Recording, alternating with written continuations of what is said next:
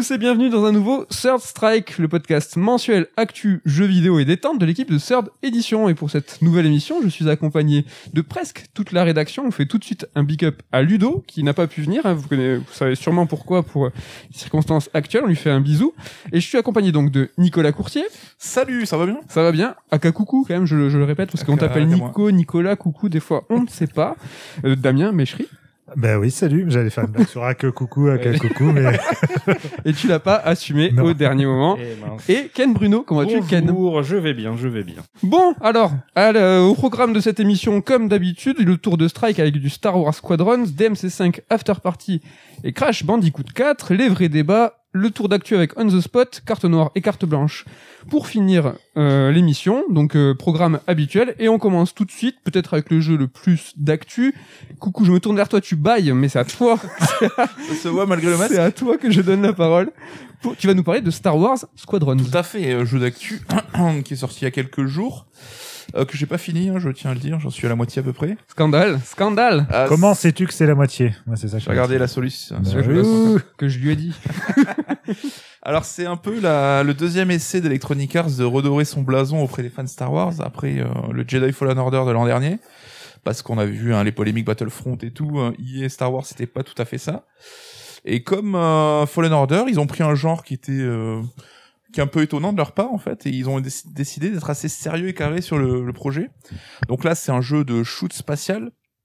Euh, pas tant, on en reparlera un peu plus tard dans la lignée des Rogue Squadron euh, que les fans de Nintendo connaissent bien et apprécient, mais plutôt dans l'héritage lointain des euh, X-Wing versus TIE Fighter que les vieux PCistes connaissent et adorent. Donc si on fait un raccourci, on pourrait dire euh, qu'on est plus dans la simu que dans l'arcade. Est-ce que c'est Ouais, ça voilà, alors sans être du Flight Simulator évidemment, mais on est dans quelque chose qui demande euh, un petit peu d'apprentissage, avec euh, des jauges à gérer et tout, ça c'est le côté un petit peu rigolo. Le côté précis des choses, en fait, il y a beaucoup de, de notions à connaître, à apprendre. Ouais, alors juste pour placer le settings, donc on incarne à la fois des, des personnages de- du côté de l'Empire et du côté de la République. La Nouvelle République, parce que ça se passe juste après l'épisode 6, donc euh, l'étoile noire a pété, l'Empereur est mort, Dark Vador aussi. Et là on suit un petit peu bah, les mois qui suivent euh, la fin, la déroute de l'Empire, mais euh, il continue quand même à se battre. Donc avant ce qui sera la bataille de Jakku, qui marquera la fin de l'Empire tel qu'on le connaît. Et donc on va alterner bah, une dizaine de missions avec en jouant à chaque fois soit du côté des rebelles, soit du côté de l'Empire avec des persos qui sont intégrés dans le nouveau canon Star Wars, hein, mais qui sont pas, enfin, je te, je te parle direct parce que tu aussi, t'as aussi joué au jeu, sont pas spécialement mémorables. Et euh, on a vite fait un petit peu de zapper les dialogues qui sont proposés parce que le jeu c'est quand même de faire euh, quelques efforts sur le niveau scénar, mais il y a rien de transcendant. C'est peut-être le plus grand écueil à mon sens, c'est que ouais, ça manque de grandiloquent, même dans les missions qui arrivent vers la fin, où t'as vraiment vraiment envie que ça parte euh, Ouais. sur du euh, du monumental, du. Alors t'as des musiques de ouf, t'as des passages euh, de John Williams, des trucs comme ça, ça c'est chouette, ça contribue vachement euh, au grandiloquent, mais ça manque un peu dans le scénario justement. C'est de- jamais très épique en Ouais, fait. voilà, ouais. Et c'est plus euh, l'escarmouche des étoiles en fait que la guerre des étoiles. Oh, c'est sympa. Ça. Ah, je l'avais préparé celle-là. C'est vrai. Je te remercie. Mais c'est marrant, tu parles de, de canon. Alors j'ai lu, j'avoue, parce que je ne connais pas les- les- l'univers, l'ancien univers étendu qu'on appelle Legends aujourd'hui. Mm. Euh, mais à ce qui paraît, il y a des, des, des personnages de, de, de l'ancien univers étendu. Alors il y en a qui sont juste évoqués, mais on a l'amiral Thrawn qui est euh, très connu, des, très apprécié des fans de l'ancien univers étendu, mais qui a été réintroduit par Disney dans le nouveau canon officiel à travers des romans, je crois. D'accord. Donc, euh, enfin, c'est de toute façon c'est la technique que Disney a utilisée, c'est-à-dire on fait table rase du passé, mais on vient piocher allègrement dès qu'on en a besoin. Et en gardant quand même des trucs assez symboliques euh, de l'ancien temps, quoi. Ok. Donc bah le jeu, comme on l'expliquait, en fait, bah il se divise en un mode solo et un mode euh, multi. Donc euh, clairement l'axe est mis sur le multi hein, pour euh, des jeux un peu plus modernes qui sont faits pour être expérimentés à plusieurs. Mais nous on est plutôt des joueurs solo, un peu comme. On va vous parler que du solo et tu l'as dit en introduction en parlant du- d'une suite spirituelle à Battlefront. C'est vrai que le solo sert de grande introduction, de, de façon de mettre en place tous les systèmes. Ouais, ça va être un tuto géant en fait où on va te faire euh, essayer euh, les huit modèles de vaisseaux disponibles, donc quatre rébellions, quatre pour Emp- l'Empire. Et on t'apprend aussi, on t'intègre au fur et à mesure toutes les nouvelles, euh, les nouveaux moyens, les nouvelles euh, options qu'on te met à contribution pour piloter ton vaisseau. Ça c'est super important, c'est super progressif aussi, comme tu l'as dit, il y a quatre vaisseaux de chaque euh, de chaque faction. Mais euh, au début, on va dire jusqu'à la moitié du jeu, à chaque mission, on t'apprend un nouvel élément, euh, que ça soit une nouvelle jauge, une nouvelle façon de piloter ton vaisseau. Enfin, je me retourne vers les autres gars pour leur dire, eh les gars, ça se passe comme ça. on vous a grave ignoré jusqu'à aujourd'hui. en fait, t'as vraiment plusieurs features et euh, le jeu te les, te les apporte, te les égrène petit à petit. Mm. Parce que c'est pas si évident que ça en fait. Ouais, parce qu'en gros, ben voilà, on peut jauger, on peut jouer entre la jauge d'accélération, privilégier l'accélération, le tir ou le bouclier. Bon, Donc on peut jouer là-dessus. c'est le cœur du jeu. Ouais, et donc on a une jauge pour pouvoir accélérer ou freiner, donc on peut être parfaitement immobile hein, si on le choisit, donc c'est pas comme un Rock Squadron où le vaisseau va avancer tout seul. Et donc on peut jouer sur cette prise plus ou moins de vitesse. À un moment, on a même la gestion des boucliers qui rentre en jeu, où tu peux choisir d'orienter tes boucliers sur euh, plutôt l'avant du vaisseau ou l'arrière du vaisseau. Donc t'as vraiment ce côté simu qui est pas non plus ultra complexe, mais De la même façon que, le- que les boucliers, t'as aussi la jauge d'énergie. Tu vas plutôt favoriser la puissance de ton moteur, la puissance de tes tirs, la puissance de ton bouclier, là justement où tu vas, tu dois jongler entre ces trois trucs. Et en fait, t'es sans cesse en fonction de la situation en train de jongler, conjuguer avec justement toutes ces possibilités. Et je trouve que c'est plus ça l'attrait ludique en fait de, quand tu joues d'ajuster à chaque fois euh, ton vaisseau plutôt que le jeu en lui-même ou le tir au pigeon sur les ennemis quoi. C'est je trouve le fun il est plus là-dedans. Et donc tout le jeu se joue en vue subjective hein, dans les cockpits des vaisseaux. T'as pas de mode euh, vue troisième personne entre guillemets. Et t'as ce côté ludique je trouve. Je sais pas si c'est pareil pour toi mais dès que t'as un nouveau vaisseau de découvrir le tableau de bord pour voir où tu retrouves un peu chaque élément en fait. Parce que tu vas avoir les mêmes jauges et tout mais répartis de manière un peu différente. Et c'est vraiment Et génial. qu'il y a un côté rigolo là-dessus quoi. Justement euh, trouver la, la jauge de bouclier, d'énergie des moteurs. Ouais. Et en fait, elle se place à chaque fois en fonction du cockpit différemment.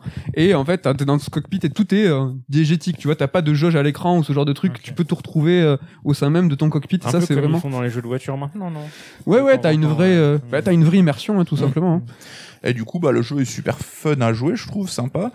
Comme je l'ai dit, j'ai fait que la moitié, donc est-ce que ça devient pas un peu répétitif à force Un petit peu, et surtout euh, couplé au fait que le scénario n'est pas si entraînant que ça. Quoi. Mm. Ça, c'est un petit peu dommage. Des sensations, je sais pas ce que t'en penses, mais tout ce qui est sensation de vitesse et tout, euh, c'est vraiment excellent. Alors qu'on est dans l'espace, et bon, j'y suis allé, j'y suis- je n'irai jamais, mais t'as vraiment l'impression que quand t'accélères et t'as as sous ton pouce cette jauge d'accélération, t'as un moment critique où le vaisseau il va il va vibrer, et tu te dis ah là c'est le moment où tu t'es plus stabilisé. Mm. Ça c'est vraiment vraiment vraiment excellent. Le Par jeu contre, est long. Le Non. jeu Non non, c'est une petite mise en bouche de 10 heures. Ouais. Ouais, c'est déjà pas mal, 10 heures. hein. Mais comme Battlefront, bon là c'était plus 6 heures. Mais le gros morceau, c'est le, multi. Mais c'est vraiment un- très important et essentiel de passer par ce mode solo parce que tu peux pas te jeter dans l'arène comme ça, euh, venant de nulle part.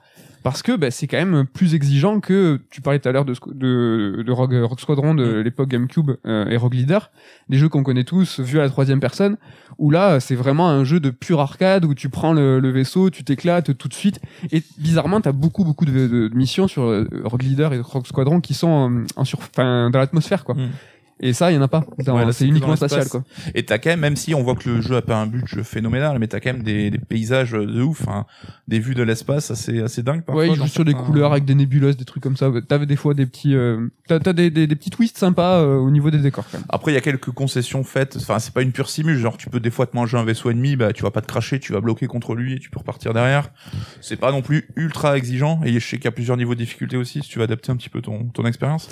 Et vraiment, au niveau des sensations, c'est-à-dire, c'est que quand par exemple, t'es, euh, t'as des croiseurs autour de toi, ce genre de choses. Dans Rock Squadron, Rock Leader, en fait, t'avais toujours ce même plan où tu pouvais tourner autour, mais euh, tu pouvais pas te dire, euh, bah, je vais passer dessous, zoomer, enfin, zoomer, faire une vrille, passer dans cette petite interstice, aller dans les débris là-bas, derrière euh, l'astéroïde. Là, tu fais absolument ce que tu veux, et après plusieurs heures de jeu, t'es complètement maître de ton vaisseau, et Mm. c'est ça qui est grisant. en ouais, fait. c'est cool. T'es assez libre de ton vol, quoi. Ouais. Moi, Bah, je pense que pour les fans Star Wars qui sont un peu en manque et qui euh, pensent avec nostalgie à l'héritage des jeux spatiaux de l'époque, ça sera un kiff euh, sympa quoi. Et je suis assez surpris de voir EA aller sur dans cette direction quoi pour euh, quelque chose qui n'était pas forcément évident, surtout qu'on parle d'un jeu sans, enfin qui est pas un jeu service, il y a pas de microtransactions. A priori tout ce qui est dans le jeu, bah, ça sera l'intégralité du contenu. Et ça, c'est vraiment super. Et on peut presque parler, entre guillemets, pas de rédemption d'Electronic Arts, mais pendant longtemps, en fait, il y a eu les projets Certine Certine, des fermetures de studios, Amy Henning évincé, plein de projets où, qui, en fait, qui ont capoté. Et on s'est dit, mince, Electronic Arts, c'est aux mains de la licence Star Wars, il y a que eux qui peuvent faire de jeux, ça fait chier, tu vois. Et euh, là, euh, après, euh, merde, comment il s'appelle? Fallen Order? Après Fallen Order, qui était super convaincant, là, ils sortent Squadron, ce qui est plutôt cool. On se dit, finalement, c'est chouette. Comme tu le dis, c'est pas un jeu service, il y a tout dans la, dans la galette, il coûte 40 euros.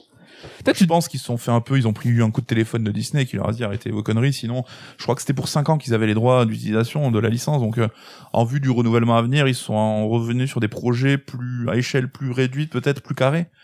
Et euh, je pense que c'est un peu euh, la nouvelle direction quoi. Ouais, là c'est Motive Studio, le studio qui était fondé à l'époque par euh, Jet Raymond. Ouais. Leur Et donc- premier jeu. Ouais. C'est non, c'était Battlestar, euh, Ils avaient collaboré sur le solo de Battlestar, Ouais, Battlefront 2, Battlefront 2. ouais. mais là c'est leur premier jeu euh, solo. Full, euh, euh, enfin, Est-ce Ouais. que le nom n'est pas trompeur, malgré tout, du coup, Star Wars Squadron?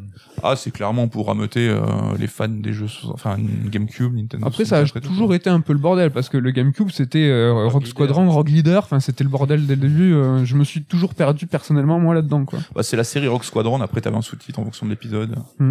Un tout petit bémol, moi, c'est que j'ai quand même l'impression que le jeu subit l'héritage, en tout cas le désir qu'ils ont voulu de faire un jeu VR. Et en fait, toutes les phases de narration qui sont entre les missions, c'est vraiment un, plan un plan fixe où en fait tu peux euh, tu peux juste bouger l'axe de ta caméra, aller voir un personnage, cliquer dessus, te téléporter jusqu'à ce personnage ou te téléporter jusqu'à un endroit que tu as pointé cliqué euh, juste avant.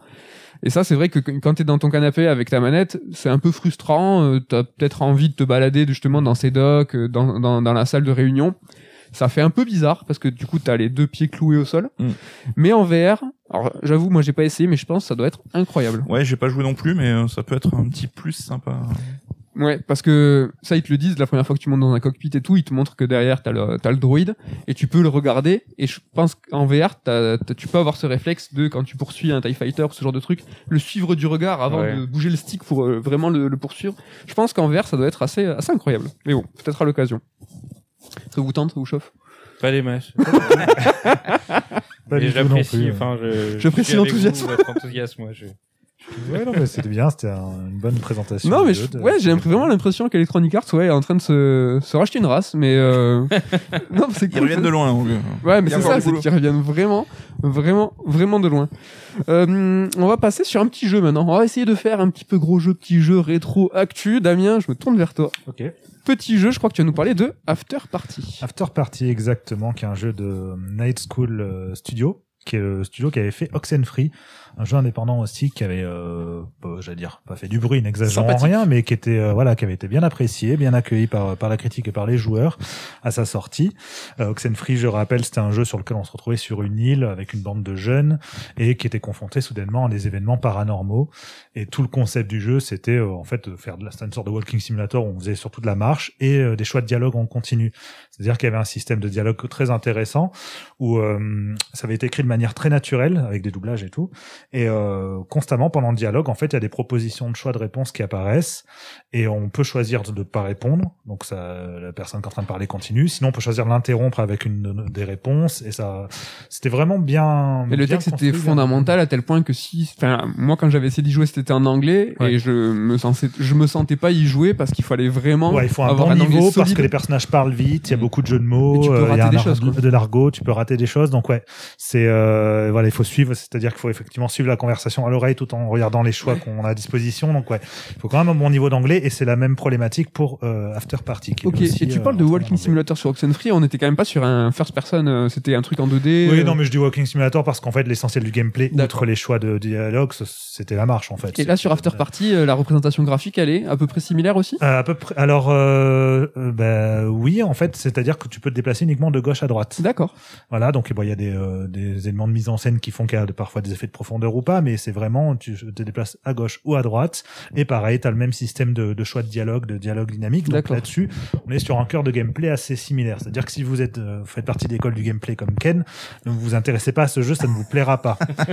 Par contre, si vous cherchez un, voilà, une expérience narrative super sympa et malgré tout interactive, hein, euh, je le conseille beaucoup, euh, comme Oxenfree d'ailleurs, même plus encore. Je- en fait, After Party, donc le concept est très sympa. Vous contrôlez et Milo et Lola. Euh, Ça alterne en fait en fonction de d'avancée dans le jeu. Et euh, les, ces deux jeunes en fait qui euh, se retrouvent à une fête et qui sont sur le point de passer en gros dans l'âge adulte hein, et finissent euh, finissent leurs études. Et soudainement, ils se retrouvent en enfer sans savoir pourquoi. Et c'est vraiment euh, leur objectif, bah, c'est de sortir de l'enfer.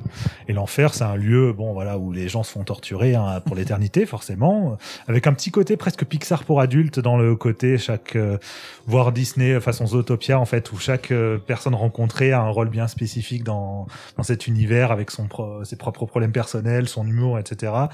Et euh, voilà, et chaque humain est jugé à une euh, comment s'appelle une torture qui lui correspond, etc. Mais l'avantage pour Milo et Lola, c'est qu'au moment où ils doivent se faire, euh, ils doivent subir en fait leur, leur torture. En tout cas, ils doivent apprendre quelle va être leur torture. Finalement le, il est trop tard, c'est l'heure de finir la journée pour le pour la personne qui se charge de faire ça. Donc elle leur dit bah voilà, vous, on verra ça demain.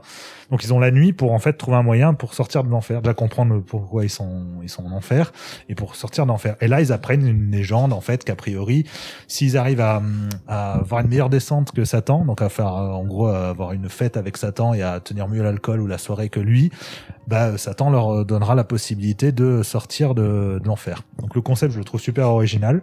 La direction artistique elle est excellente, c'est ultra coloré avec un côté très euh, esthétique néon et tout, avec une ambiance bien bien bien bien à la cool au niveau des musiques, des visuels. Donc c'est très sympa, plein d'humour et euh, et voilà, on suit leur aventure. En fait, c'est une sorte de, de grande nuit euh, de cuite euh, où on va de bar en bar en rencontrant divers personnages et tout qui nous apprennent un peu plus. C'est pas un huis clos, tu restes pas dans un même bar, du coup. Non, non, c'est vraiment, tu vas un peu partout, euh, tu te balades dans les différentes îles en fait qui composent l'enfer, euh, sachant que ça reste linéaire hein, malgré tout, mais euh, il y a certains choix qui t'amènent d'un endroit plutôt que, que dans l'autre. Et euh, voilà, et comme je le disais, donc le cœur du gameplay, c'est vraiment, bon, on se déplace de gauche à droite, on suit des dialogues. Pareil, on a comme dans Oxenfree des choix de dialogues qui interviennent pendant une discussion, on peut choisir ou non de, de les utiliser. Sachant que la particularité de celui-là qui va, qui colle avec son univers de bar euh, infernal, c'est qu'on peut euh, donc quand on se retrouve dans un bar, aller euh, voir le barman et lui demander un verre d'alcool.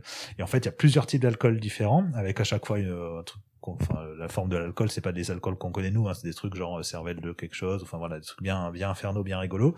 Et chaque alcool, en fait, te donne une personnalité différente. Et donc, pendant les dialogues qui s'en suivent, quand t'as ton verre à la main, tu peux choisir de boire un, un coup, et hop, ça te crée une option, euh, ça te crée une option en fait supplémentaire de dialogue qui est entièrement liée à la personnalité apportée par le par le verre d'alcool que tu as choisi. Donc, ça peut entraîner des trucs complètement absurdes. Et plus t'avances dans le jeu, plus les euh, plus l'humour est décalé. J'ai une question. C'est Ouais. euh, le concept, je le trouvais super cool, mais je me disais, est-ce que c'est pas un peu trop lol? Il y a quand même une vraie histoire, un vrai Alors oui, intéressant à carrément, hein. carrément. C'est-à-dire qu'effectivement, quand je quand j'ai dit euh, que les deux personnages sont sur le point de passer euh, à l'âge adulte, en fait, c'est qu'il y a hum, il y a toutes des réflexions là-dessus sur les regrets qu'on a, sur euh, la filiation, l'amitié, euh, sur plein de choses. Euh, parce que les deux personnages, en fait, sont des amis d'enfance qui sont amis depuis toujours, mais c'est un garçon et une fille. Euh, ils sont pas ensemble, hein, ils sont pas un couple, mais voilà, il y a, y a des non-dits aussi entre eux et en même temps, ils sont tellement fusionnels qu'ils font tout ensemble. Ils- Même quand ils vont prendre de l'alcool, ils boivent à tout prix la même chose en même temps. C'est-à-dire qu'ils veulent pas qu'il y en ait un qui soit plus bourré que l'autre. Enfin, c'est vraiment plein de trucs comme ça et le jeu va petit à petit déconstruire un peu leur relation parce qu'ils sont accompagnés. Je vais essayer de pas trop en dire parce qu'il y a plein d'idées assez sympas, mais ils sont accompagnés pendant tout leur parcours par un, euh, un démon personnel qui intervient de temps en temps juste pour les embêter et leur balancer des vérités en fait euh, auxquelles ils veulent pas faire face tout simplement. Et donc voilà, t'as, euh, toujours avec humour, hein, mais euh, il y a quand même une certaine gravité dans, dans divers sujets abordés. Et puis le jeu, il est, euh, il reste malgré tout pour les adultes, hein, c'est-à-dire qu'il est, euh, il est polisson quand il en a envie. euh, Il est polisson. polisson, voilà, petit jeu un petit peu, un petit peu grivois. Non mais c'est parce qu'en fait c'est gentiment grivois, tu vois, c'est euh, ça, ça va pas trop loin là-dessus, mais ça s'autorise malgré tout à parler de sexe quand on a envie, euh, ça parle d'alcool, euh, voilà, là, Un jeu bonne ambiance, quoi. Euh, euh, un jeu super bonne ambiance, il est pas très long, hein, 6 heures. euh, Qu'est-ce qui t'a tenu en haleine euh, pendant que t'étais au, au début du jeu, au milieu de la partie? Qu'est-ce qui t'a bah, donné déjà, envie le premier de jouer truc qui en m'a accroché, c'est vraiment le, et le concept et l'atmosphère. Ouais. On arrive dedans, euh, on est vraiment pris tout de suite dans, dans cette ambiance néon, dans ces couleurs. Concept dans- qui est euh, hérité d'Oxenfree, donc du coup, t'avais envie de retourner dans quelque chose euh, dans ce genre de non, jeu. c'était en fait. vraiment le concept de, euh, Ah, le- de, de battre Satan à l'alcool. Tu vois, je D'accord, trouvais ça très rigolo. Euh, cet univers et tout, je me suis dit, ah, c'est sympa. Et, euh, et finalement, non, je me suis très vite attaché au personnage, euh, à la manière d'écrire, effectivement, qui m'a rappelé un peu la dynamique qu'il y avait dans Oxenfree. Donc, ouais, j'avais envie de voir de toute façon si les personnages allaient, bah, déjà, on en apprendre plus sur pourquoi ils se retrouvent en enfer, même si c'est pas, on, on l'apprend, mais c'est pas du tout l'élément clé de l'histoire. hein. Et, euh, et aussi, voilà, simplement de voir, euh, bah, rencontrer les divers personnages sur, euh, sur le chemin, euh, à Et chaque au, fois. et, et au final, l'aventure terminée. euh, Ah, ça, valait le coup. Hein. Ouais, c'est vraiment très chouette. Euh, bon, c'est pas un grand jeu ni rien, mais j'ai apprécié plus encore que Oxenfree, qui m'avait lui déçu un peu sur la fin, parce que justement, je trouvais son histoire, en tout cas les éléments paranormaux, Mm. pas si intéressants que ça euh, au, au demeurant, alors que After Party, bah, finalement, il tient jusqu'au bout son, son synopsis, et, euh, et il arrive à chaque fois à surprendre un peu dans les thématiques qu'il aborde. On s'attend jamais à vraiment... euh, bah, ce, ce qui se passe et tout. Donc c'est euh, c'est bien amené, c'est bien construit, c'est bien écrit, c'est drôle, c'est un peu touchant. Et puis voilà, c'est surtout original. Donc c'est euh, un peu grivois en plus. C'est un peu grivois polisson. Ah, polisson. Ken, je, Je- je- vers toi je- parce que forcément. Juste quand ça- même, pour le Ah. mot- terme polisson, je le- je l'ai emprunté à un ami. Donc, euh, Atman, si tu m'écoutes, euh, voilà, c'est pour toi. Il s'appelle- il s'appelle La Rousse. Non, je voulais conclure à chaque fois de me tourner vers toi. Oui. est-ce que ça te branche Euh, non, mais pour le coup, ça a l'air assez intéressant. Le, le, au Plus que Star Wars. Squadron, Ouais, que te Star fous Wars de moi, je- Il a rien à branler, mais il ose pas le dire deux fois.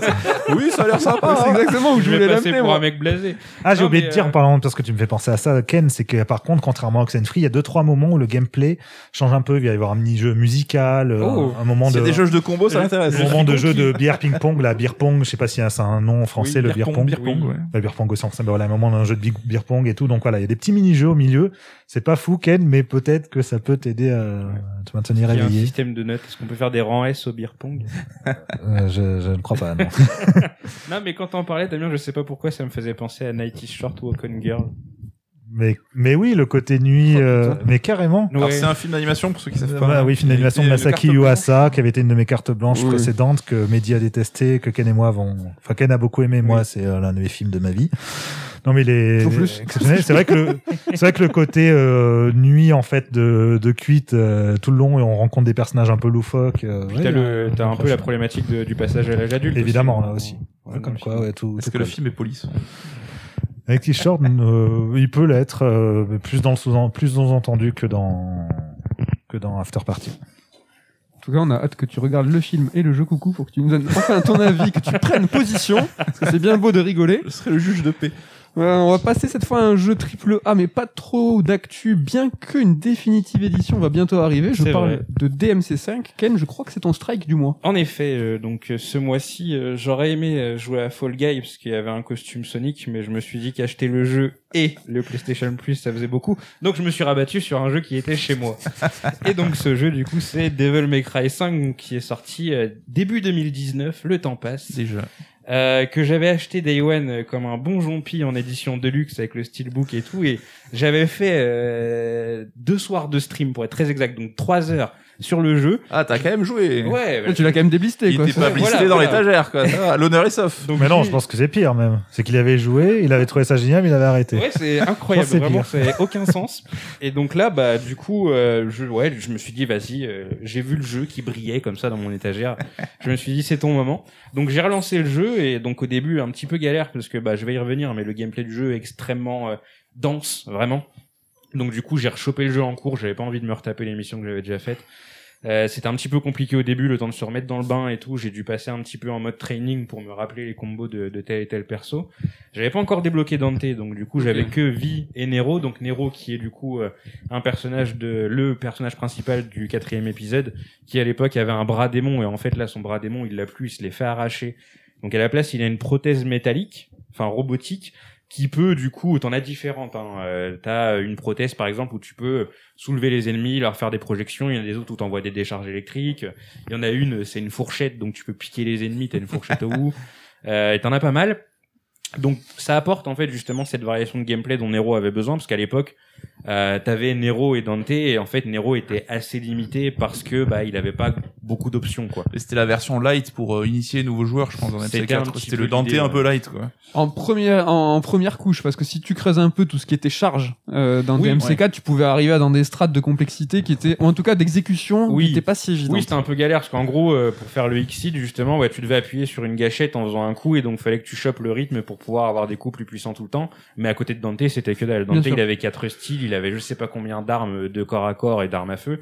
Enfin, Nero, il faisait pas le figure et donc là, ça rajoute une petite couche du coup. Euh, Mais là, qui est- plus que le bras, il y a une petite feature aussi, c'est que tu peux le sacrifier quand tu veux en changer. exactement. ouais. Et ça, c'est vraiment à l'image du jeu, du jeu, c'est que chaque mouvement, chaque chose que tu fais euh, ben, amène des conséquences et c'est vraiment très réfléchi et très Hmm. profond. Quoi. Donc en plus, tu peux pas sélectionner ton bras. T'en as plusieurs sur toi et donc si jamais vraiment tu veux changer de bras, t'es obligé de te le faire sauter.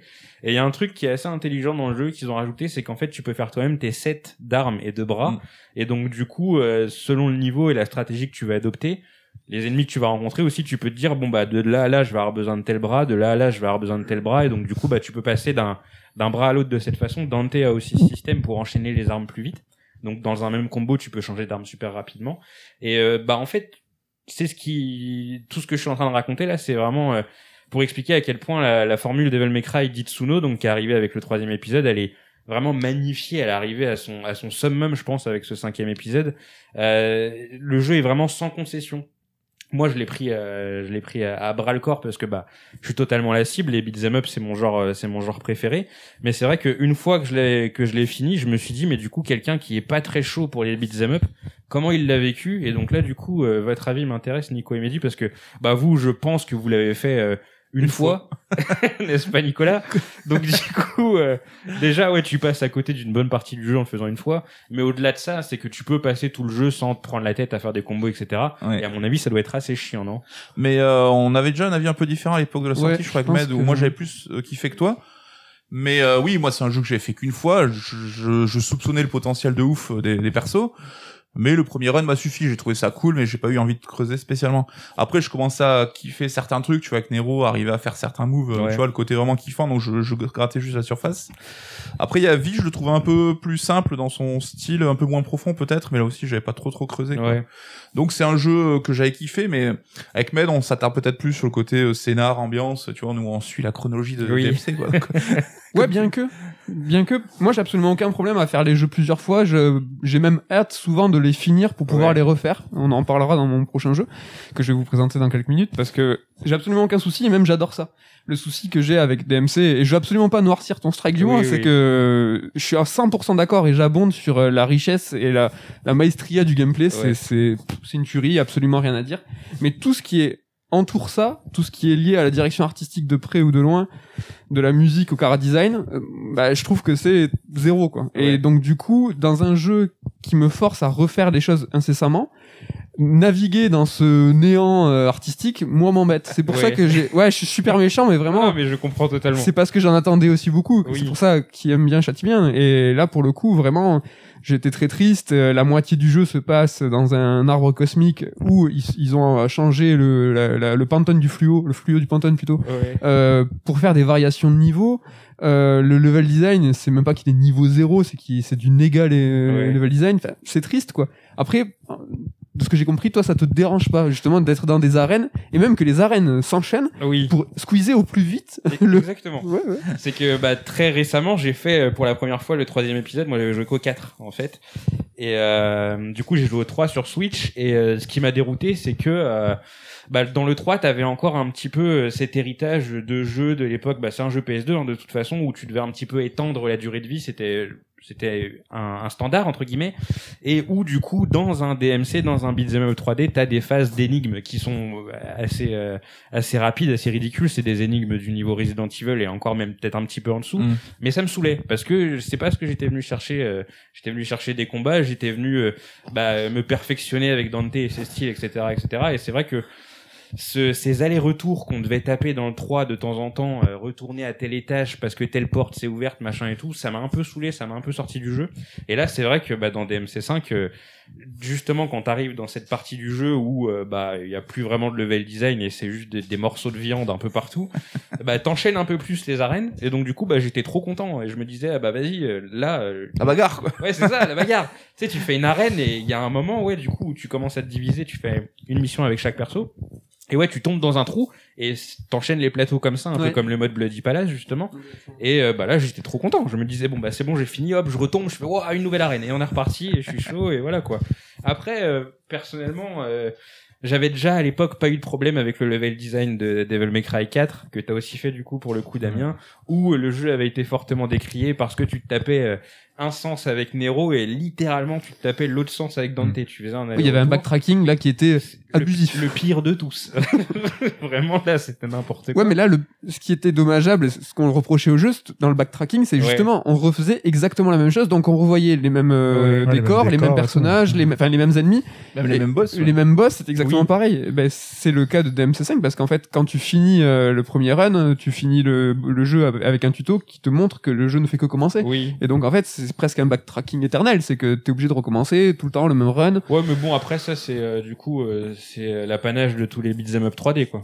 Enfin, de, de ceux euh, des, des beat'em up 3D japonais qui ont justement cette formule qui vient à la base de DMC et qui c'est par exemple, euh, euh, créé aussi sur Bayonetta où pareil quand tu finis le jeu une fois tu sais que tu vas le refaire plusieurs fois donc euh, Ouais, mais j'ai trouvé Bayonetta, tu vois, dans son euh, scénario principal, évidemment qu'il est chouette à refaire plein de fois, ouais. mais dans son scénario principal suffisamment long, riche, dense, Oui. euh, Oui, varié. plein de surprises. euh, Oui. Avec des- des surprises, modes des de moments. jeu qui changent. euh, Ouais. c'est vrai ouais, t'as pas mal de phases assez différentes dans Bayo où là où ouais pour DMC5 en tout cas c'est euh, vraiment euh, centré à 200% uniquement sur le combat il y a aucune fantaisie euh. Et toi, Oui, t'es tellement l'ambiance de Bayonetta et tout, là, enfin les derniers niveaux, c'est de la folie. Je sais pas pourquoi on parle de Bayonetta, mais c'est, ça me fait rêver. tellement concentré, Ken, sur le gameplay que, Ouais. tu vois, moi j'avais comparé DMC5 et euh, Metal Gear euh, Solid au VR Mission. ouais C'est que DMC5, c'est le Metal Gear Solid VR Mission, où en fait l'ensemble des décors sont faits de, de, de vecteurs euh, fluo. ouais Et euh, moi non, j'aime bien l'infiltration, mais je préfère quand même la campagne principale de Metal Gear, Metal Gear Solid avec un scénario et des personnages.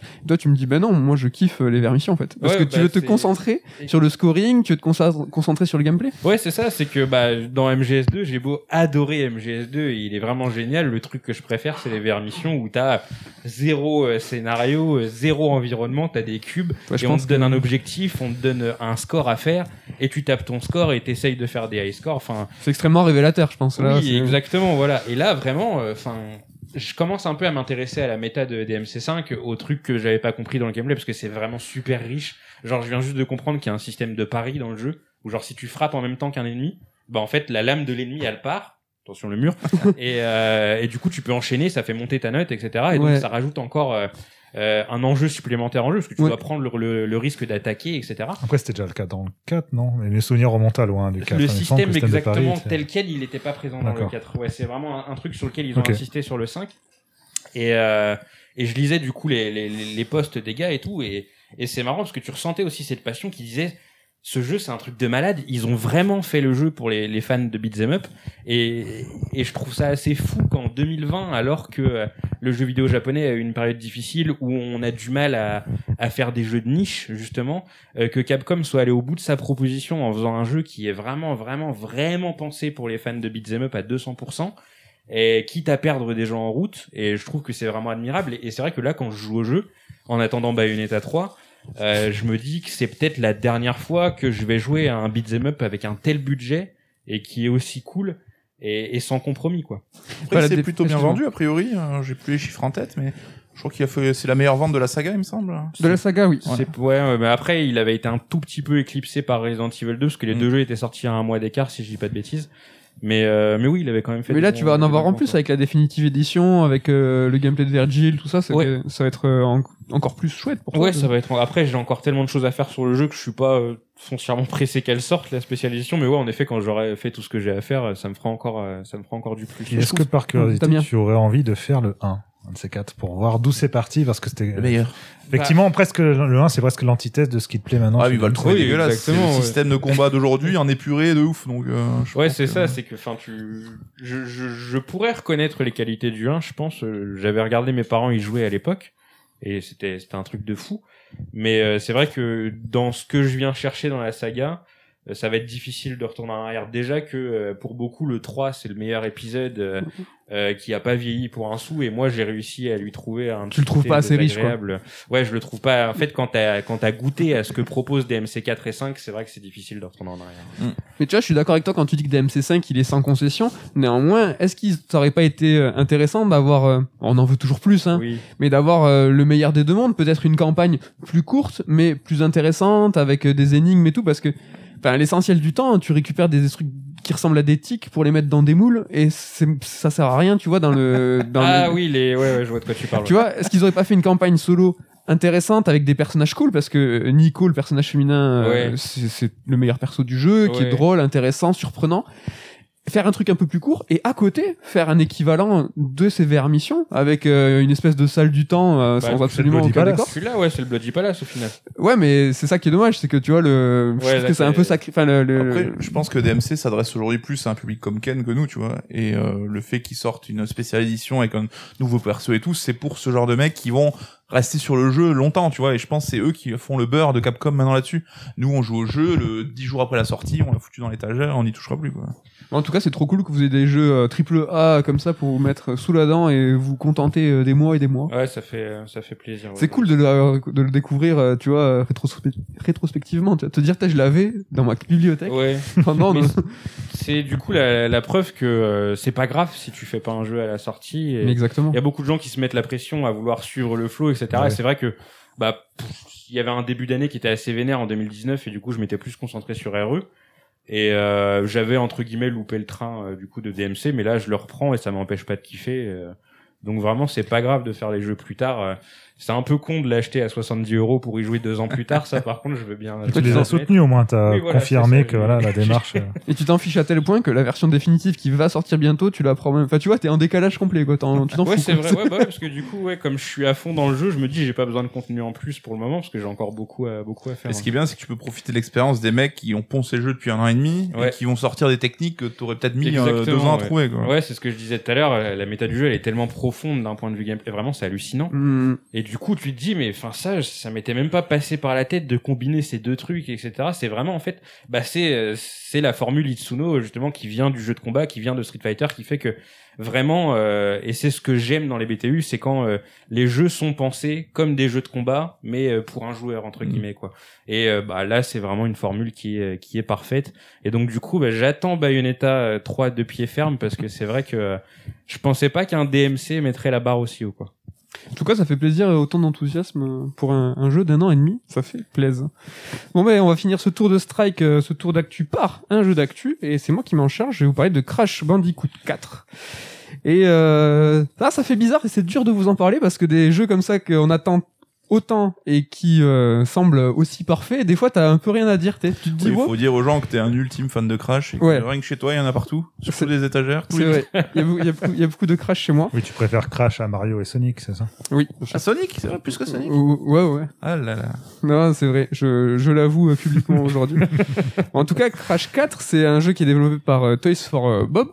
Et en fait, c'est le studio qui s'est occupé de euh, la trilogie euh, remakée, Insane Trilogy, qui s'est occupé de Remaster.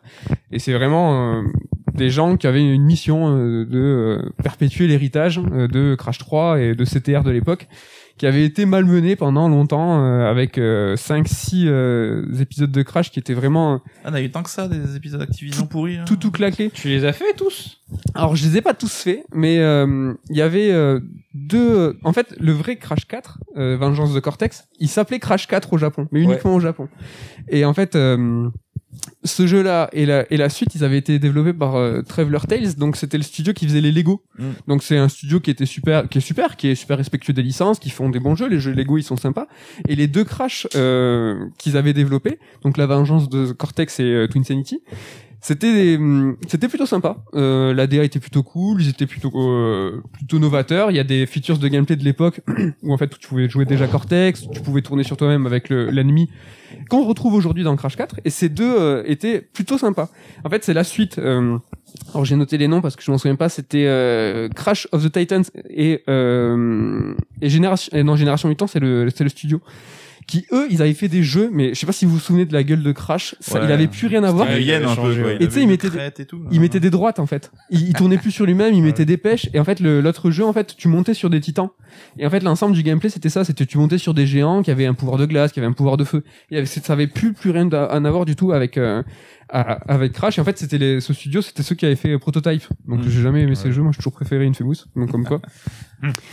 Et donc du coup voilà, euh, il y a Crash 4 qui arrive et euh, ce qui est ouf c'est que tu vois vraiment qu'ils étaient tu vois euh, tenanciers de cette de cette mission ils ont essayé de faire les choses bien. On l'a vu déjà avec CTR au début des euh, de chaque euh, de chaque course, tu pouvais regarder autour de toi et tu voyais le nombre incalculable de de, de petits détails, ça fourmillait de partout. Et là c'est pareil. Dans chaque monde où tu vas, ça grouille, c'est vivant, c'est coloré, c'est fluo. Et ça déjà ça fait super plaisir parce que ça ramène à ce qu'on avait en tête à l'époque de la PlayStation. Ouais, c'est fan service, ils savent qu'ils s'adressaient à des joueurs trentenaires, enfin ils cherchent plus un nouveau public là, ils cherchaient à capter euh, ceux qui étaient retournés à la trilogie remaster. Alors 100% d'accord avec ça. Euh, ils ont essayé de nous alpaguer, mais ils ont fait les choses bien euh, en proposant quand même pas mal de nouveautés. Et ne serait-ce que les mondes, tu vois par exemple. Donc c'est un jeu qui est assez long hein, dans son corps, euh, qui fait une dizaine d'heures. Il y a une dizaine de mondes dans chaque monde. Il y a entre 2 et 5 niveaux. Et donc le monde initial, donc qui est l'île, le, le symbole euh, comme dans Sonic, le premier niveau euh, La dans la jungle, Ouais.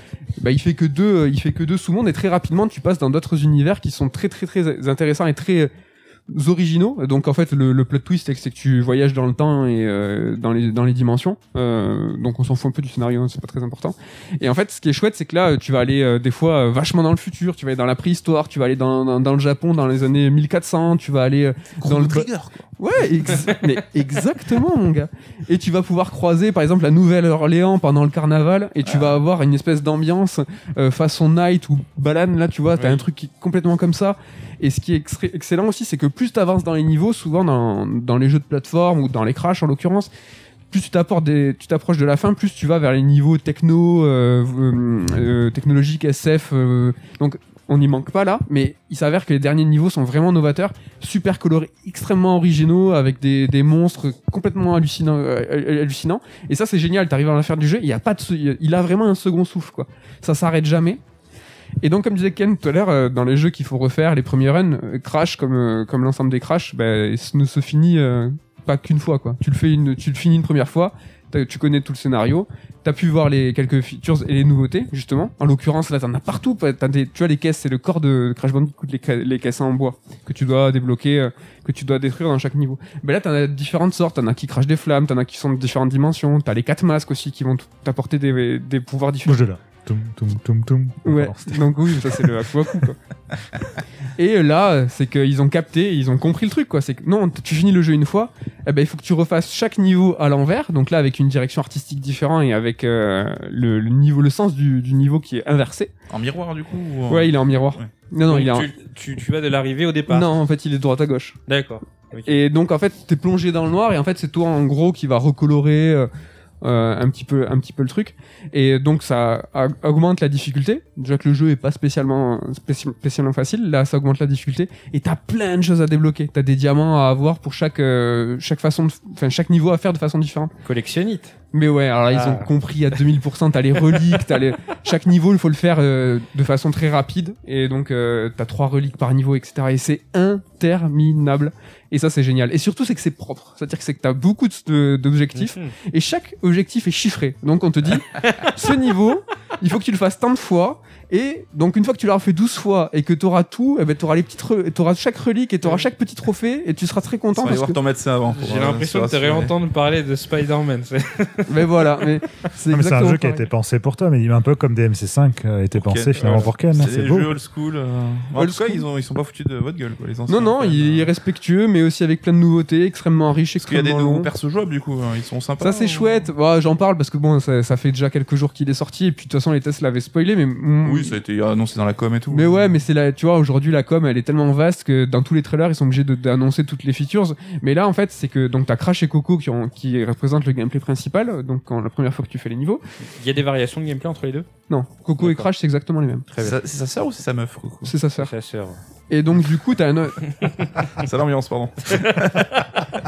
t'as un, t'as un autre, t'as un autre, t'as un autre personnage féminin, Tona, donc qui vient elle d'un autre euh, univers, euh, une autre dimension parallèle où Crash et Coco existent aussi. Bref, c'est super. T'es un peu deep au niveau de, du lore, mais il faut le suivre, c'est intéressant.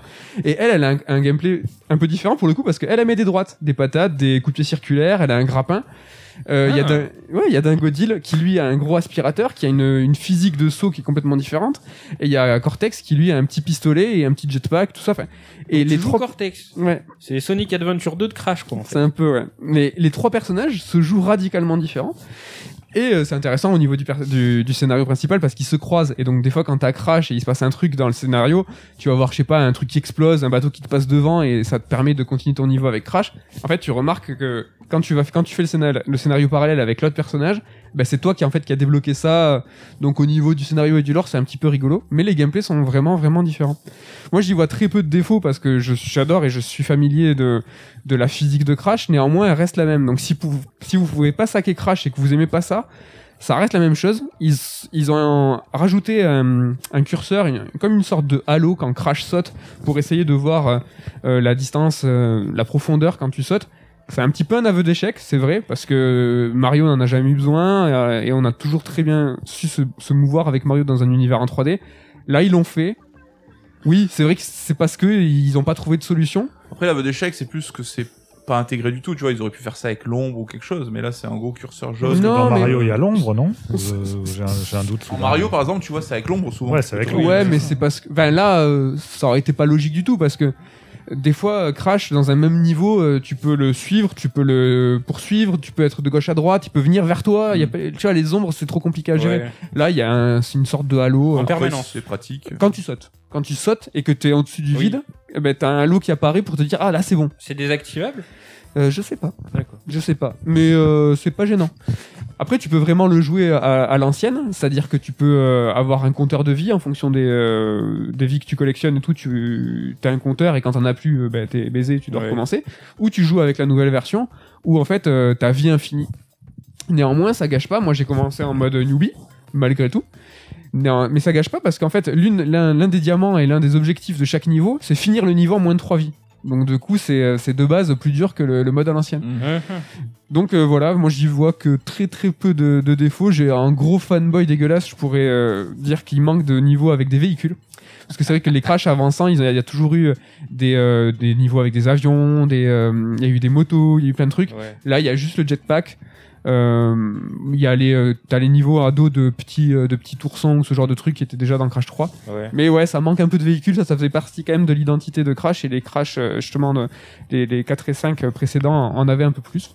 Donc voilà, c'est vraiment le petit truc de fanboy, mais je suis mais tellement ravi, conquis. euh. Entre FF7 Remake et Crash 4, c'était un peu ton année, quoi.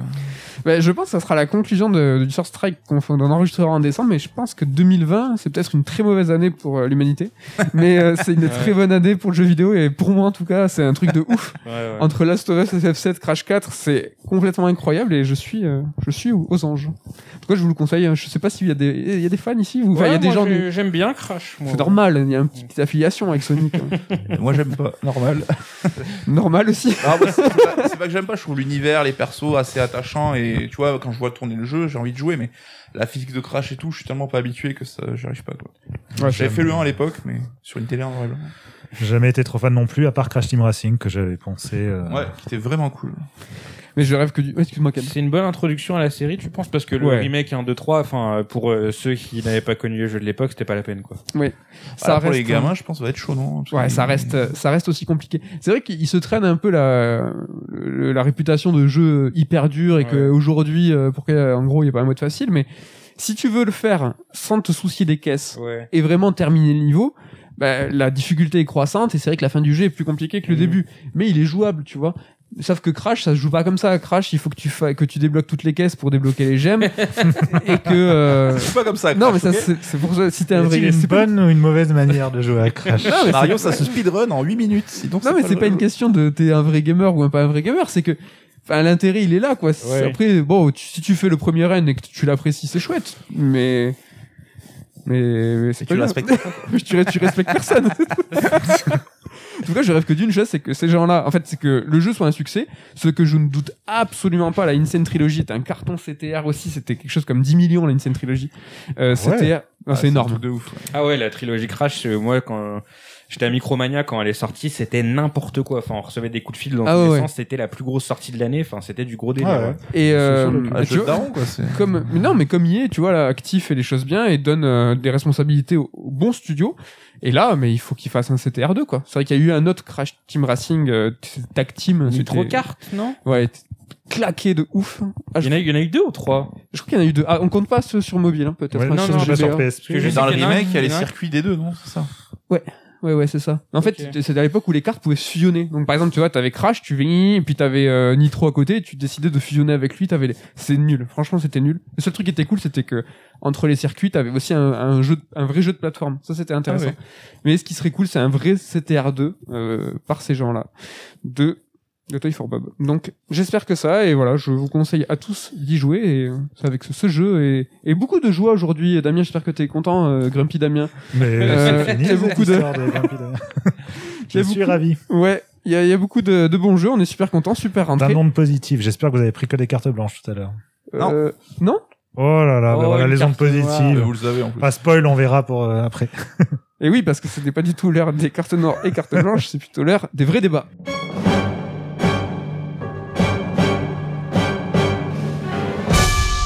Les vrais débats, les questions qui fâchent, les questions qui ont besoin d'une réponse à savoir qui a développé euh, Crash Bandicoot euh, Insane Trilogy, ce n'est pas, ce n'est pas Tales for Bob mais Vicarious parce que euh, Coucou avait raison et nous l'a dit en off et c'est important de dire les choses euh, justes et les choses justes, c'est les vrais débats. Il faut trancher, il y aura pas de oui de non. Là, c'est je- une seule réponse, les gars.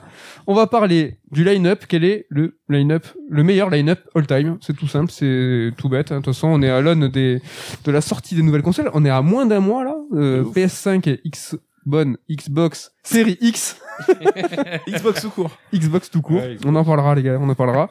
Donc c'est intéressant, c'est intéressant de s'intéresser au line-up. Et euh, est-ce qu'avant de faire un petit tour de table, euh, est-ce qu'il y a des choses, des, des- des observations à faire sur les line-up en général euh, C'est vrai qu'il y a des bons clients, il y a des, des éditeurs, des développeurs qui sont là tout le temps. On peut parler, on peut parler d'Ubisoft qui euh, Le bon client qui bouffe euh, tous les ateliers, euh, tous les lancements, ils sont mais mais euh, qui s'en sort plutôt pas mal en général. Hein. de tous les lancements de toutes les plateformes de Stadia, c'est des maths, c'est Même des Stadia, c'est le seul éditeur à se tenir Stadia. Ils sont partout. C'est euh, attends Luma, comment il s'appelle? Non, Luna, le nouveau truc de euh, d'Amazon. d'Amazon. C'est les premiers qui vont, qui vont proposer une chaîne. euh, ils sont là tout le temps, Ubisoft.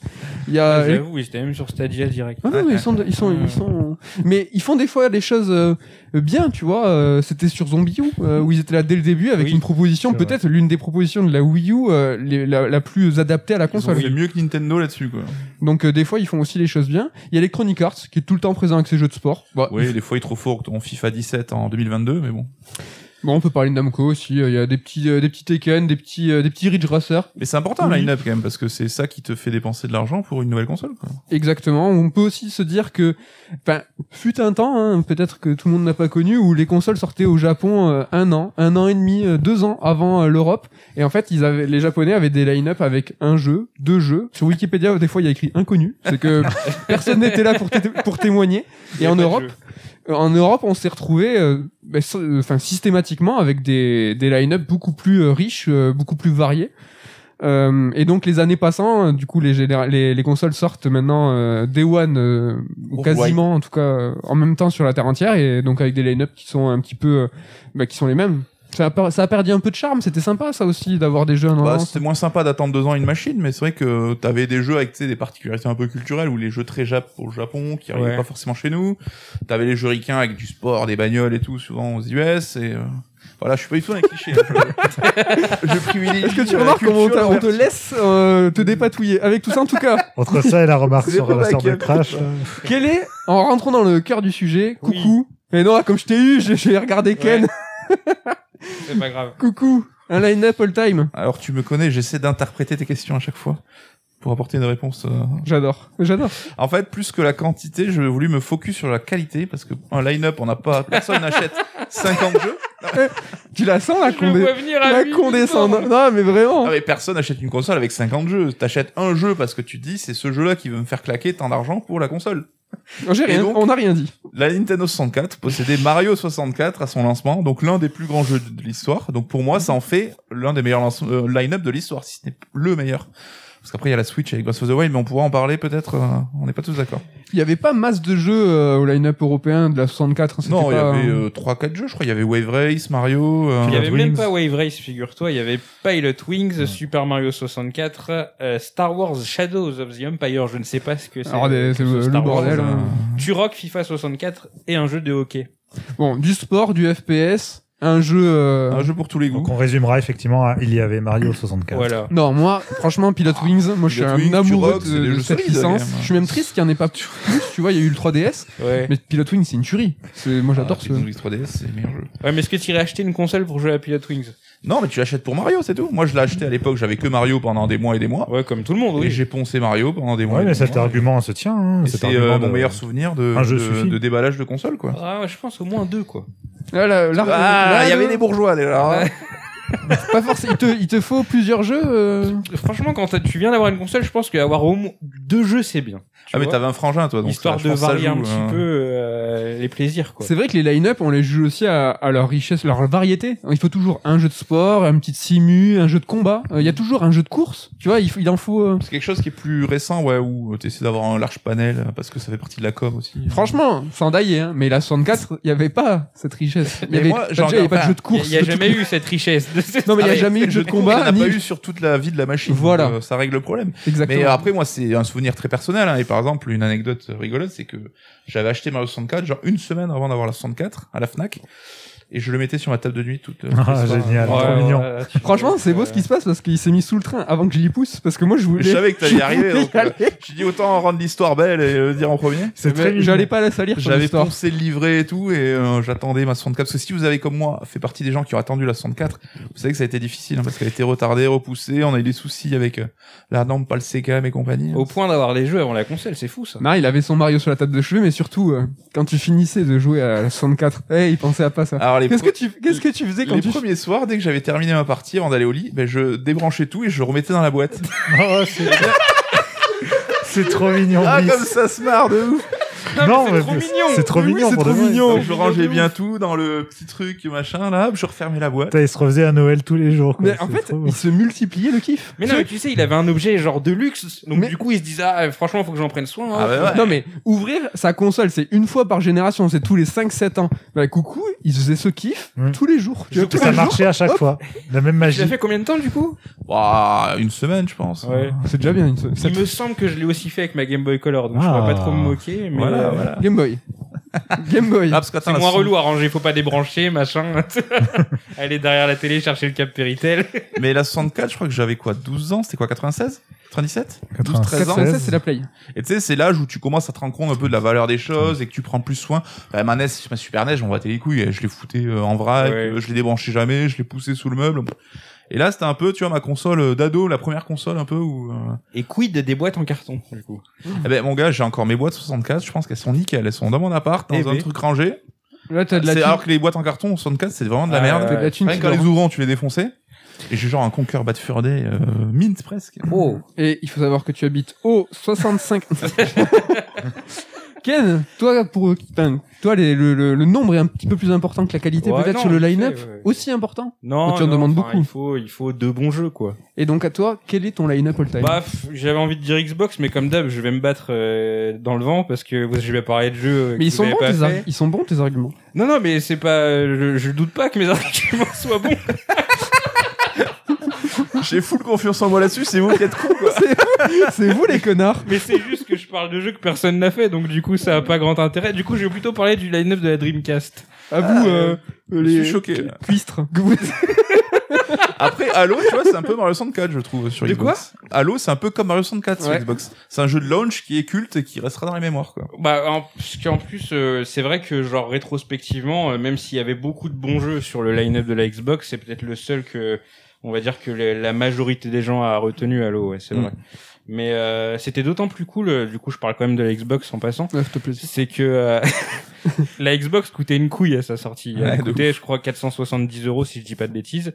Et ils avaient baissé le prix super vite parce que ça se vendait pas. Et à l'époque, en fait, euh, les gens qui avaient acheté la console Day One, ils pouvaient remplir un petit bulletin. euh, je crois que c'était postal à l'époque encore. Et en échange, Microsoft, avec la preuve d'achat, Microsoft te renvoyait une manette, une deuxième manette et deux jeux du line-up. Ah, stylé. Et là, du coup, c'est important parce que le line-up fallait qu'il soit intéressant pour euh, pour avoir le choix justement. Et donc, t'avais pas mal de jeux dedans, dont euh, du coup Amped, euh, il y avait Rally Sport Challenge, Project Gotham Racing, euh, qui sont tous les trois d'excellents jeux. Et en l'occurrence, euh, bah, dans à la maison, nous, c'est comme ça qu'on a découvert Halo. Parce qu'on était tous pas du tout FPS. Et en fait, du coup, comme on avait deux jeux gratos, mon père, il s'est dit, bon, vas-y, on va prendre Halo, on verra bien. Attends, après, quoi le est- jeu que t'avais choisi, du coup? Euh, nous, on avait choisi Halo et Amped. Comme à l'origine, quand t'avais acheté la Euh, console. mon père avait acheté la console avec euh, Oddworld Munch Odyssey pour ma mère et euh, Project Gotham Racing pour nous. Voilà.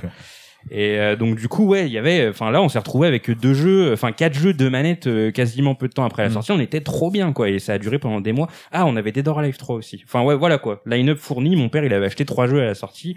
Donc il y avait de quoi faire. Et donc du coup ouais, je voulais aussi parler de celui de la Dreamcast parce qu'il était euh, je trouvais assez cool même si on l'avait pas eu sous le calibre directement parce qu'il est sorti un petit peu après mais on avait quand même euh, on avait quand même un jeu euh, c'est surtout de lui que je voulais parler c'était Toy Commander je sais pas si vous vous rappelez de ce jeu Ouais. C'était. euh, Il y a un culte autour de ce jeu, j'ai jamais compris pourquoi. Frédéric Renal, la puissance de Frédéric Renal, Ouais, ouais. Bah, en Mais fait, non, je- mais non. créateur du Survival Je, je, je, je, je saurais pas l'expliquer. Après, peut-être que j'étais parfaitement la cible parce que j'avais du coup euh, 7 ans quand la console est sortie. Mais euh, c'était un peu ce, ce fantasme post-Toy Story où euh, du coup tu incarnais des jouets avec des missions à faire dans une maison. Et en fait, ce qui était assez euh, impressionnant, je pense, c'est que c'était en quelque sorte une démo technique le jeu parce que t'étais dans des environnements qui étaient assez détaillés. Et c'était un truc que les consoles 32 bits et 64 bits pouvaient pas t'offrir à l'époque.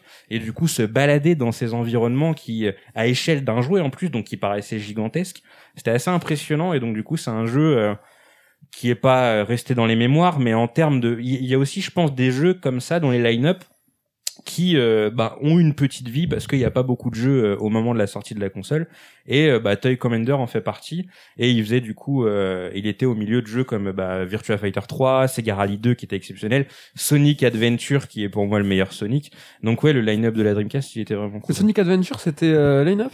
C'était line-up ouais, Ouais, Ouais, C'est ouais. lourd quand même. Ouais, au Japon, il était sorti un mois plus tard, je crois, mais euh, nous, on l'avait eu direct. euh. au, ouais, au Japon, il me semble qu'il oui, il était sorti, il était pas sorti à la, à la sortie et pire encore, la version, la première version japonaise était euh, était buggée de ouf et ils ont ressorti le jeu en version internationale quand il est sorti en Occident. Ouais.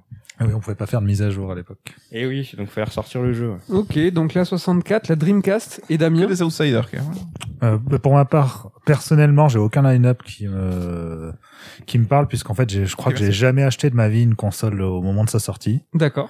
Euh, Donc t'es la- contre les line-up. Généralement, c'est même pas avant un an après la sortie que j'ai acheté la console. Euh, Donc je suis contre les line-up carrément. Je- je- Je déteste ça. Je J'aimerais que ça n'existe line-up. Donc, si je devais donner mon avis sur la question, j'irais plutôt dans le sens de Coucou, à savoir que de toute façon, ce qui m'a toujours fait acheter une console, c'est un jeu en particulier qui me fait basculer. Je me dis, ah non, ce jeu-là, je peux pas passer à côté. Hop, ça y est, c'est maintenant, il est temps, j'achète la console. Et donc, je comprends tout à fait la logique de se dire, bah tiens, voilà, il y a un jeu qui vaut le coup sur, euh, au moment du lancement de la console, ça, c'est suffisant. À ce niveau, euh, l'approche de Mario 64 pour la 64, ça me semble pertinent. Breath of the Wild, Merci de valider mon avis. Breath of the Wild sur euh, la Switch, ça marche aussi, même si euh, Mehdi C'est- euh, rétorquera que c'est un jeu qui est sorti en même temps sur Wii U. Et d'ailleurs, je l'ai personnellement fait sur Wii U, donc euh, je pourrais aller dans son sens. Mais bon, pour moi, je le considère quand même comme un jeu de lancement de la Switch. Donc à ce niveau-là, Ah oui, c'est un jeu de lancement de voilà, la Switch. à C'est ce niveau-là, Damien ça- fait c'est vraiment tout le débat lui-même. Voilà. Il fait les questions. les synthèse, antithèse. Il va conclure le podcast et rentrer chez Ouais, lui. et, et dernier, et en, en sortant un peu aussi de mes propres goûts ou autres, si je devais qualifier un line-up de parfait, je pense que c'est celui de la Game Boy, puisque la Game Boy avait Tetris et Super Mario Land, mais juste Tetris à lui seul, par rapport au succès que le jeu a eu, par rapport au fait qu'on peut y jouer à l'infini, Mm. quelque part, bah, c'est vrai, il n'y a, pas- y a pas mieux, hein, finalement. C'est vrai. Oh, le Mario Land, il était ouf. Et Mario Land est excellent, bien le sûr, mais, était mieux, euh, mais le un était ouf. c'est que Tetris, voilà, c'est, euh, c'était le coup de poker parfait, quoi. Enfin, euh, Qui était inclus avec la console en plus. Comme Alex oui. Ouais. Donc c'est Et pour ça. parfaite transition. Non, je rigole. Pour Mais sinon, ouais, perso, les line-up, j'ai toujours trouvé ça triste parce qu'il y a jamais grand chose qui m'a intéressé dedans. Non, mais le Ça jeu, reste le souvent, de je vois, Damien. je vois bien souvent des, des listes de jeux qui défilent où je me dis, mais il y a rien qui m'intéresse dedans. Et au-delà de ça, c'est qu'en plus, bien souvent, les consoles, euh, pendant les premiers mois, enfin, les premières versions des consoles, euh, notamment depuis les générations euh, Xbox 360, PS3, c'est souvent du caca, hein. Euh, Il y a souvent des gros problèmes, des retours en SAV en, en- Oh là, mais fond. tu es sur un autre sujet. Des disques durs euh, trop petits. Non, mais ça va avec. Parlons-en C'est-à-dire des que disques pourquoi- durs d'ailleurs, la taille. C'est-à-dire qu'on achète une console au moment de la sortie et la console a plein de problèmes. Donc d'une, il n'y a pas de jeu. Ton côté ancien de C'est Micromania. qu'il c'est n'y a pas de jeu intéressant ou, ou un seul au maximum. Et en plus, la console a des soucis pendant au moins un an. Donc, Mais euh, ouais, mais tu peux, nous, on va y jouer pendant un an avant toi. Ouais. oui, mais je m'en fous s'il n'y a pas de jeu dessus. Et je t'emmerde en Eh plus. ben, eh ben, on se racontera pas. voilà, voilà. du coup? Mais moi, je pense que je vais vous étonner en vous disant que je suis d'accord avec Coucou. C'est que je pense que le... la question, hein, c'est quand même un vrai débat, les gars. Ne l'oublions pas. Pour l'instant. Damien n'a pas répondu. Hein, il a parlé de Game Boy. mais Bon. Bah si, la Game Boy, pour moi, le meilleur line-up, c'est la Game Boy. Mais c'est vrai que la Je réponds. 64, euh, ouais, Mario 64, c'est vrai qu'un jeu historique euh, au line-up, bah, il y en a quand même pas beaucoup. Je suis quand même, j'avais oublié Halo. Et je trouve que les deux, euh, ça rentre euh, Ça marche. à Halo. C'est vrai que le line-up de la Xbox et de, de la 64, ils sont. Bah, il y avait la Super NES, si on veut un peu, avec Mario World, euh, F-Zero. euh, D'ailleurs, j'ai un doute, Mario All-Star était sur le line-up ou pas? Je ne pense pas. Non, c'était je- Super Mario World, à l'époque. Laisse-moi le temps, euh, quelques secondes pour te répondre. Ouais, mais c'est marrant, tu, on constate que c'est des consoles plus du passé, euh, qui avaient vraiment des jeux historiques où les mecs ils donnaient tout pour le lancement Mm. et plus on avance dans les générations, plus ben, les jeux ils sont éclatés parce qu'en fait c'est tellement dur de développer sur de nouvelles plateformes Oui. où les équipes sont tellement importantes, mais qu'il leur faut plusieurs années pour pouvoir euh, amadouer la bête quoi. Et, Et, comme euh, dit Ken, t'as aussi ces jeux qui mériteraient pas, mais qui ont un coup de focus mis sur eux parce que ils, ils montrent des trucs technologiques et tout, comme euh, c'était Rise quoi sur euh, Xbox Rise, One. ouais. C'était un Caméo. gros jeu de merde. Caméo, mais euh, ouais. qu'on a joué parce qu'il était impressionnant techniquement. Et qui ont fait des ventes, qui ont misé sur le fait qu'il y a un parc installé qui était petit et que Mm. ce petit parc, de toute façon, ils avaient rien à faire. Ils, Ouais, ont- puis ils- tu voulais tellement profiter de ton matos next gen que t'achetais le jeu qui techniquement envoyait quoi. Caméo, Tu vois, même Ridge Racer, j'adore Ridge Racer, mais t'avais un circuit je crois sur le premier Ridge Racer. Arrête. Mais j'adore hein, mais t'avais un seul circuit quoi. Non mais Toshinden aussi, tu vois, c'était Toshinden, Ah, ah, euh, On était avec le ébahis recul, devant alors que c'était un jeu tout le de monde dit qu'il est nul. Mais à l'époque, euh, on a tous, moi j'ai rouillé à Carrefour euh, sur la borne pour voir Toshinden quoi. Ah pour- ouais, Ouais, c'est vrai. C'était complètement incroyable. Bon, moi j'ai juste envie de vous parler de deux line-up. Je triche. je- Ouais, je- bah après tu dis que j'ai pas répondu. Et Combien t'as parlé de line-up toi Trois. C'est euh, parce que je suis d'accord avec vous, la Xbox 64 c'était une tuerie, mais plus deux line-up de cœur qui sont euh, la GameCube euh, avec euh, Luigi's Mansion qui était euh, qui était ouf. Ouais, c'est Euh. marrant, moi, la GameCube, ça m'a pas, la console en elle-même, déjà, c'est pas ma préférée, et le line-up non plus, j'étais pas satisfait de ouf. Ouais, mais tu vois, c'est avait plus- Rogue Leader. C'est pour ça que je te parle de, de, de trucs de cœur parce que Rogue Leader était ouf et Luigi's Mansion est un jeu qu'on a fini en une nuit euh, parce qu'il était court et euh, tu vois on était à la sortie de la console, boum on le met, on y joue, on le termine d'un coup et tu vois c'est des souvenirs qui sont putain, qui sont impérissables quoi. Ouais, mais c'était un peu la déception quand même, la. GameCube. Ouais. Tu vois, c'est que la console, elle est sortie, euh, on était en train de nous faire miroiter Smash Bros de ouf, et au final, il est arrivé quelques mois après, et t'as pas de Mario, mais on te file Luigi qui se finit en deux heures, t'étais un peu deck, tu te Mais disais, c'est ça, bah, t'imagines, tu te lances, ah ça y est, j'ai acheté une nouvelle console, j'ai un jeu, j'ai Luigi's Mansion, ah bah, ouais, Ah, je l'ai fini. je l'ai fini. Après, c'est plus Je suis, 7 euh, heures que cassé. 2 heures, hein, de mémoire. En plus de casser l'ambiance, vous cassez mes rêves. et bon bah du coup je vais vous parler de la GBA. Moi j'ai adoré le lancement de la Wow, GBA. Ah, c'était quoi la la Euh, GBA Ah, on, GBA aussi, bah, on s'en souvient bien hein, parce que il y avait Circle of the Moon Ah oui. et F0. Et euh, c'était un ouais. retour en enfance pour nous. Enfin, c'était les jeux Super NES qu'on kiffait qui revenaient sur une console portable. Et c'est deux épisodes dingue, de deux séries qui sont excellentes, euh, Mm. historiques, et euh, une console qui était mortelle rétrospectivement avec des jeux de ouf. Donc la GBA, ouais, euh, je la garde aussi euh, dans mon cœur. Et je, c'est vrai qu'on a Damien a parlé de la GBA au premier du nom. Ouais, non, mais c'est vrai que la GBA, ça, ça marche. C'est vrai que c'était, j'ai, j'ai souvenir des pubs GBA qui passaient à la télé avec justement, ouais, Kuru Kururin, dans dans les Kuru pubs. Kuru Kururin, ouais, il y avait F0, il y avait le remake de je ne sais plus quel Super Mario. euh, Le qui 3, était, Bros euh, 3. ouais. ouais. Ils, ouais, ils ont remaké tellement sur la GBA, mais ouais, c'est vrai que la GBA, son line-up, il était chouette. Il était stylé. Bon, on a, on a répondu- répondu à la question ou pas? Si, la 64. Oui. On est, ouais, non mais si, on est plus ou moins Ah, d'accord. mais je pense que c'est plus euh, un débat qui se règle aussi par rapport à ton vécu de joueur. Oui, bien sûr, tous, ouais. euh, Quel dommage. placée. Oui, mais pas seulement, sens, parce que là, tu vois, t'as 64. Enfin, de tous les jeux de toute l'histoire du line-up, c'est peut-être celui qui a eu la plus grosse influence, hein, Super Ouais. Mario 64. Mm. Donc, gagnant. On a répondu. Franchement, c'était cool. C'est l'heure de passer à On the Spot.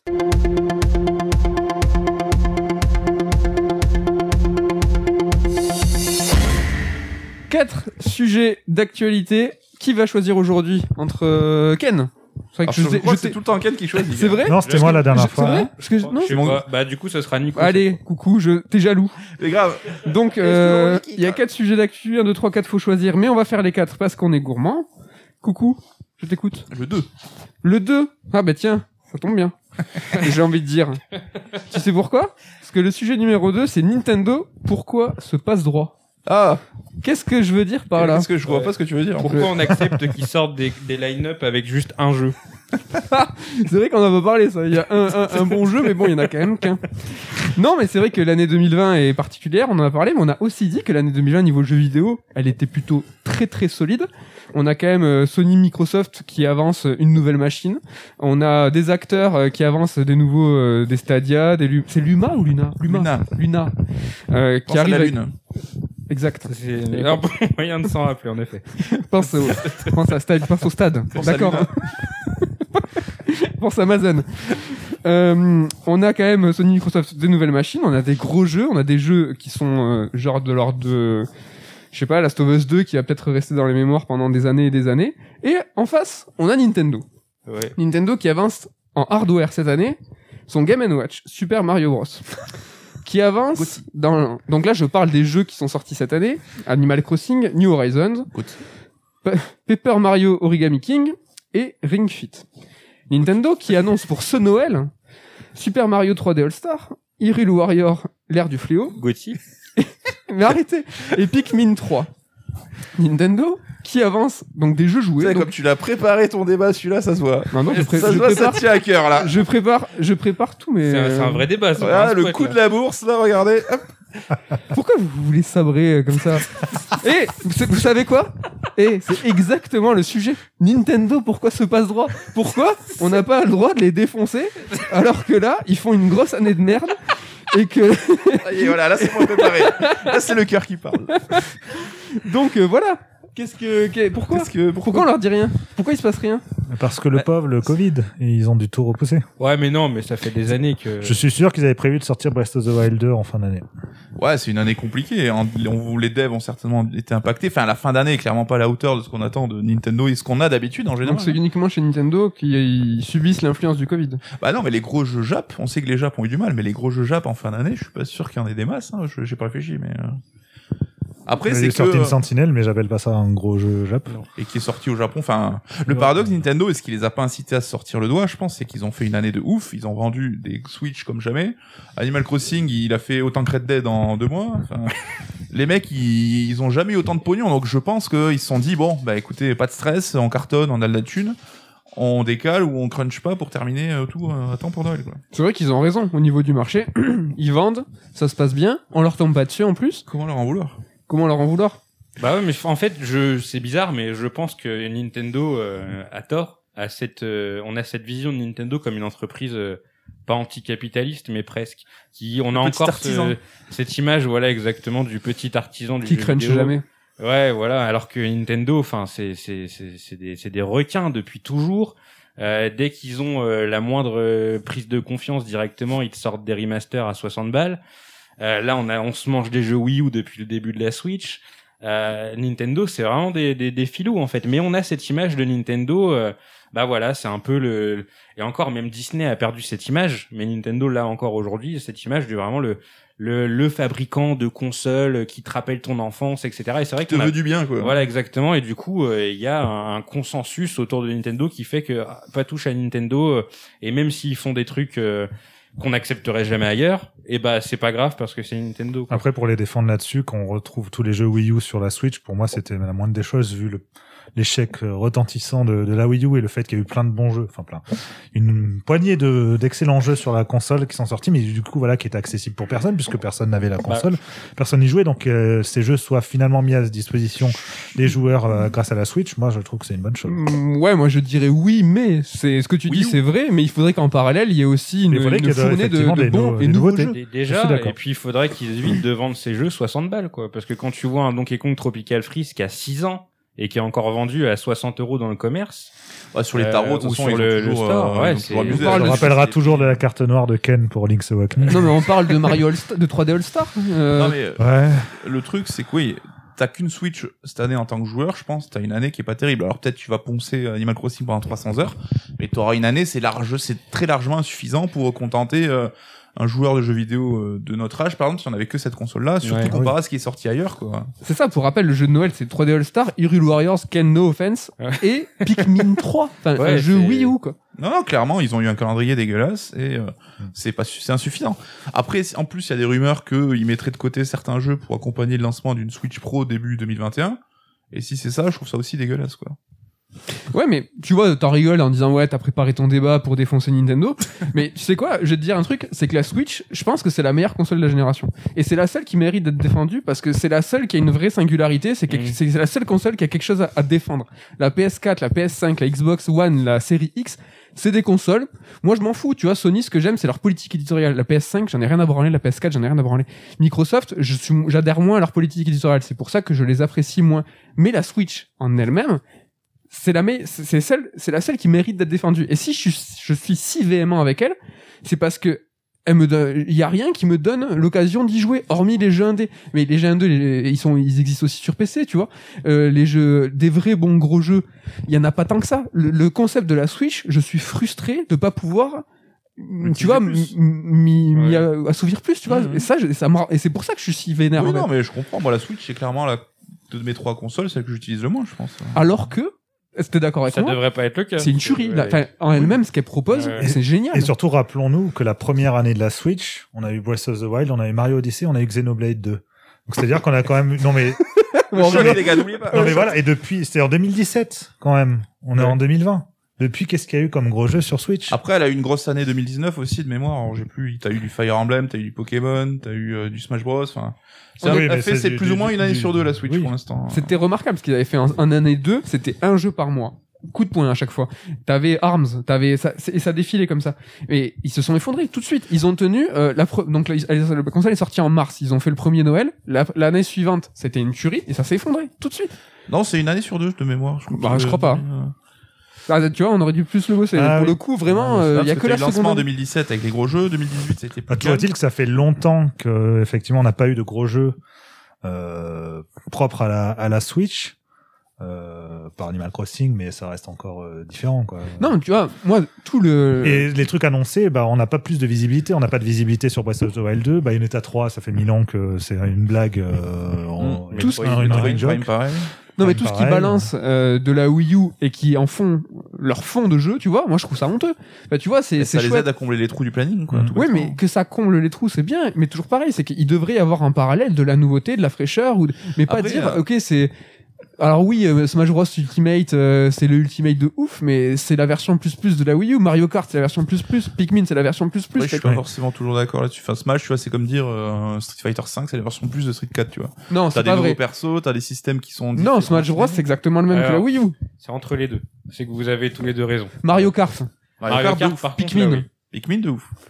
Il faudrait les Mais, faire en euh, tête, mais ouais, l'ensemble le des jeux de la Wii U sont sortis sur la faut pas Switch. oublier, Wonderful que- 101 aussi, mais bon, ça c'est. euh, New Super Mario. Non, Bros, mais tous, tous. Mais euh, ce qu'il faut pas oublier, si on sort du cadre des jeux indés qui sortent aussi sur les autres consoles, c'est que Nintendo, c'est lui qui est pourvoyeur de 80% des jeux de sa console. Ouais, exactement. Et ouais. ce qui est leur faute, parce qu'ils ont eu des rapports avec les éditeurs tiers compliqués, mais Ubisoft sur Switch a ressorti quoi deux trois jeux si on compte les Just Dance. Electronic Arts, ça doit être un FIFA par an. Activision, je sais même pas si à part Crash Bandicoot, s'ils ont sorti des trucs. Nintendo est pourvoyeur de la grande grande majorité des jeux sur sa plateforme. Et Nintendo, même si euh, c'est pas un petit artisan, ils ont pas une capacité non plus de production Bien de sûr. faire 50 jeux par an, quoi. Tu as raison, mais ce qui ne les, d'un, ne les excuse pas, et de deux, c'est historique. ce Que tu, ils ont toujours eu des problèmes avec les tiers, et ils ont jamais rien fait pour leur, pour l'arranger. Oui, oui, non, mais c'est, ils sont fautifs. euh, C'est, voilà, quoi. La 64, euh, en termes de rythme de jeu, euh, on sait que Mais de ça a toute façon, c'est depuis la la, cata. depuis la Super NES, hein. Ça, ça marchait, et à Ouais, ouais, de ouais. 64. Mais, Ouais, la GameCube avait le soutien des tiers quand même. oui, il avait retrouvé un Ouais, petit c'est peu. vrai, hein. c'est vrai. La Wii aussi. Ouais, mais Bah, c'est par des jeux de- un- c'était des jeux de merde. Oui. C'était- mais euh, non, déjà, c'était la, c'était le bordel parce qu'il fallait développer des Une versions version spécifiques. ouais, Parce que je pense que, tu vois, si on prend juste en termes de, de, qu'on compare aux studios Microsoft et Sony, Nintendo publie plus de jeux de manière annuelle, tu vois. Ouh. Tu parles en first partie de, Mm. de, de- des stu. Bon, peut-être pas l'année prochaine à Microsoft qui en a 23 Microsoft, maintenant. maintenant, oui, ils vont être cheatés, ça c'est sûr, mais, euh, Ouais, Bah, je sais pas, je sais pas, euh, je, je sais pas si je suis d'accord avec toi. à Sony, en first party, c'est quoi, 3-4 jeux par an, peut-être? Bon, bref, c'est un autre débat, mais. Oui, exactement, parce Mais- que là, ma, ma question, c'est, c'est pas droit. Ça va être intéressant de voir euh, de voir comment ça va se passer parce que là il y a une génération qui va qui va se créer et du coup la Switch va se retrouver encore un peu en position charnière Mm. et comme vous le disiez il y a- les éditeurs tiers ont déjà plus trop envie de faire des versions spécifiques à la Switch on en a vu très peu je sais même pas si IS prend encore la tête avec FIFA Bah, c'est le même que l'an dernier. ouais ouais ils C'est- font des mises à qui jour était le euh, même que qui l'année était le passée. même que l'année Ouais. passée exactement Donc, c'est euh, une arnaque. Mais maintenant qu'il y a encore une génération qui va se creuser entre la console et, ses concurrentes, je pense que les éditeurs tiers ils vont encore moins se prendre la tête. Et donc ouais, le- la console tient grâce aux au jeux indés et à Nintendo quoi. Après, elle a pour elle de se vendre énormément, contrairement à la Wii U, et donc fatalement, je pense que des, des, des, des- des- des éditeurs, ils vont réfléchir à des projets dédiés à la Wii U, euh, à la Switch. tu vois. Ouais. Mais pour répondre à ta question de manière frontale, ils Ouais. ont clairement pas ce droit, mais je pense que c'est lié parce que on a tout souvent, enfin, on a beaucoup à être, euh, avoir commencé à jouer avec Nintendo ou à être attaché à Nintendo, quoi. Ouais. Donc c'est comme, euh, je sais pas, un membre de ta famille qui est con, mais tu lui dis pas parce que t'es attaché à lui, quoi. Donc, on clôture sur ça Nintendo, le, l'oncle bourré, euh, à qui on pardonne tout. non, le je petit cousin un peu chiant, peut-être. vois. Ok. Pourquoi, Petit pour- cousin un peu chiant. Petit euh, cousin un peu chiant. Nintendo, la condescendance vers Nintendo. pourquoi pas Je pense que ce sera l'occasion d'en reparler dans un prochain On The Spot. C'est sur euh, le, le futur de Nintendo, là, le- les jeux joués. C'est vrai que là, ils ont pris une, une direction qui est assez franche. Mais bon, on va sortir un petit peu du débat, mais je pense qu'on euh, on y reviendra. Est-ce qu'on passerait pas de Nintendo à Microsoft pour parler du Game Pass? Tu vas voir que ce débat est aussi bien euh, préparé. Coucou. Petit sacripant. La question est, le Game Pass va-t-il nous faire revoir l'appréciation d'un jeu? C'est vrai que ça change nos habitudes de consommation, ça, ça change un petit peu tout. Euh, un truc tout bête, le fait d'avoir tous ces jeux comme ça sur un catalogue, on appuie, ça se télécharge, on joue directement. est-ce que bizarrement on se retrouverait pas un peu comme un journaliste qui euh, finalement ne se soucie plus euh, du prix du jeu, qui va consommer le jeu, qui va le, le, le juger pour euh, ce qu'il est et pas pour ce qu'il coûte? Est-ce que ça, ça vous parle? Est-ce que vous trouvez que qu'on a une consommation différente et une appréciation des jeux différents à cause du game grâce au Game Pass Ouais, ouais, carrément. Après, je pense que le côté que ce soit pas du streaming, ça atténue encore un poil, parce qu'on peut pas tous télécharger tout en jouant en direct, tu vois. Mais oui, on est plus dans le mode pico, picorage, tout ça. Ça permet d'être plus curieux, de tester des jeux qu'on n'aurait jamais essayé autrement. Mais euh, oui, ça, ça, ça rend plus tolérant. Enfin, on peut conseiller des jeux, euh, le jeu de voiture qu'on a joué qui était plutôt cool, euh, Super Hot, euh, Racing. qui est super sympa, mais t'en fais le tour en une heure et c'est jamais un jeu que j'aurais acheté, tu vois. Mais du coup, ouais, t'as une approche plus. Euh... Ouais, tu l'as évoqué un peu, t'as- parce que là, moi, je voulais essayer d'insister sur les bienfaits. T'as as parlé plus du vite joué, euh, vite consommé. Est-ce que ça nous ramènerait pas à cette époque euh, illégale, hein, désolé, je préviens direct, de ces jeux, de cette époque de jeux gravés, où en fait on gravait, on gravait, on avait tous les jeux, on se souciait plus du prix des jeux, et en fait on, on y jouait, on les consommait, on les finissait pas, on s'en foutait. Est-ce que là, le Game Pass, c'est pas un petit peu ça aussi, euh, le risque de survoler les jeux, de, de, de, de se dire, ben ça c'est pas assez bon, je m'en fous, c'est claqué, j'y joue plus et de, de plus s'y intéresser? Parce que l'acte d'achat, c'est important quand tu, quand tu claques 70 euros, 50, 60 euros, tu vois, quelque part, t'as, t'as le, ce biais de confirmation aussi, hein, c'est de te dire, euh, si je dépense 70 euros, Ouais, bah ouais. ce serait bien qu'il soit bien. Donc, euh, Ouais, bien sûr. tu, tu vas chercher quand même les, les points positifs. Le Game Pass, tu les payes les jeux, c'est quand même un, un- un abonnement, mais on est peut-être un peu plus laxiste, un peu plus souple. Ouais, totalement. Ouais, ça, euh, c'est, c'est un peu. euh, Non, non, bah c'est. Euh, je, je pense qu'on est tous d'accord avec toi. C'est pour ça qu'on réagit très peu. Mais je- pour revenir à, je crois que c'était au dernier strike, euh, on avait parlé de Final Fantasy Crystal Chronicle, je crois. Ouais, Et euh, j'avais dit que, étant gamin, je m'étais persuadé que le jeu était bien. Et c'est exactement le ce que était en train d'évoquer en fait, c'est que déjà à l'époque, quand t'es gamin, mais si tu faisais pas l'acte d'achat, c'est que tu demandais un jeu à tes parents et que ce jeu devait te tenir plusieurs mois. Personnellement, moi, c'était six mois. Et donc, du coup, quand tu joues au même jeu pendant six mois, tu rentres dans une espèce d'auto-hypnose où tu vas au fond des choses et t'arrives à trouver des qualités à un jeu qui en a peu au Tu final. pas la vérité. Ouais. Et euh, c'est un peu l'inverse du coup avec la, la, la, la psychologie euh, Game Pass. Moi, j'ai euh, eu euh, la chance de vivre le, le Game Pass physique en travaillant à Micromania. ouais, bien sûr. C'est que bah, je pouvais emprunter tous les jeux que je voulais. Euh, et euh, j'ai vraiment vu que je me blasais beaucoup plus du jeu vidéo euh, à ce moment-là de, de ma vie. Euh, J'achetais beaucoup plus de jeux parce que j'avais les réductions employées, etc. Enfin, je suis encore en train de taper dans ma pile de jeux que j'ai acheté à l'époque où je taffais à Micromania. Bah, preuve en est avec Devil May Cry 5. Un an et demi de retard, Voilà. je reviens. hein. Mais euh, tu, tu vois justement euh, DMC5, si vraiment je l'avais fait dans cette frénésie, d'ailleurs qui est sur le qui est ou qui était sur le Game Pass Oui, oui. DMC5, si je l'avais fait dans cette frénésie, je l'aurais beaucoup moins apprécié que maintenant parce que maintenant je me dis bon, je prends un jeu, je me concentre dessus et et je le kiffe euh, pour ce qu'il est et je vais pas jouer à 50 jeux en même temps. Et c'est vrai que moi j'ai pas le Game Pass, mais les rares fois où j'avais le j'avais pris des mois de Game Pass, c'est vrai que j'étais un peu en mode euh, oula, je télécharge plein de trucs et je pouvais jouer à quatre jeux dans la soirée quoi. Et les quatre, j'y jouais à chaque fois, ça allait de 5 minutes à 45 minutes, c'était jamais Mhm. très long. Donc du coup ouais, ça ça, ça impacte beaucoup je pense sur euh, l'appréciation En de- fait, c'est vraiment un positionnement et c'est tout ce que tu viens de dire. T'as as eu toutes les étapes, toi, en fait. À la fois quand Mhm. t'étais enfant, quand t'as pu emprunter les jeux à Micromania, et finalement après la prise de conscience de justement cette altération de, de ta vision du jeu euh, dont parlait euh, Mehdi dans, dans le sujet.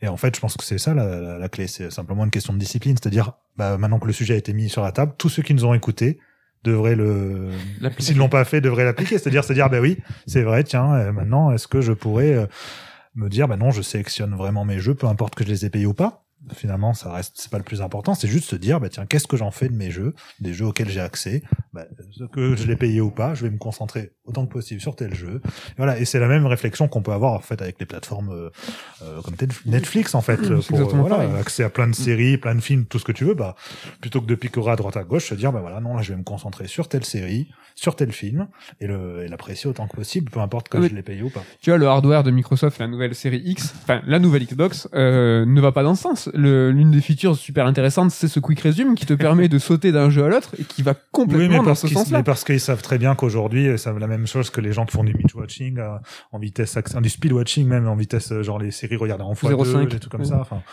c'est c'est c'est la la même logique en fait. C'est juste une continuité de la surconsommation qui va atteindre des proportions euh, qui n'ont plus aucun sens.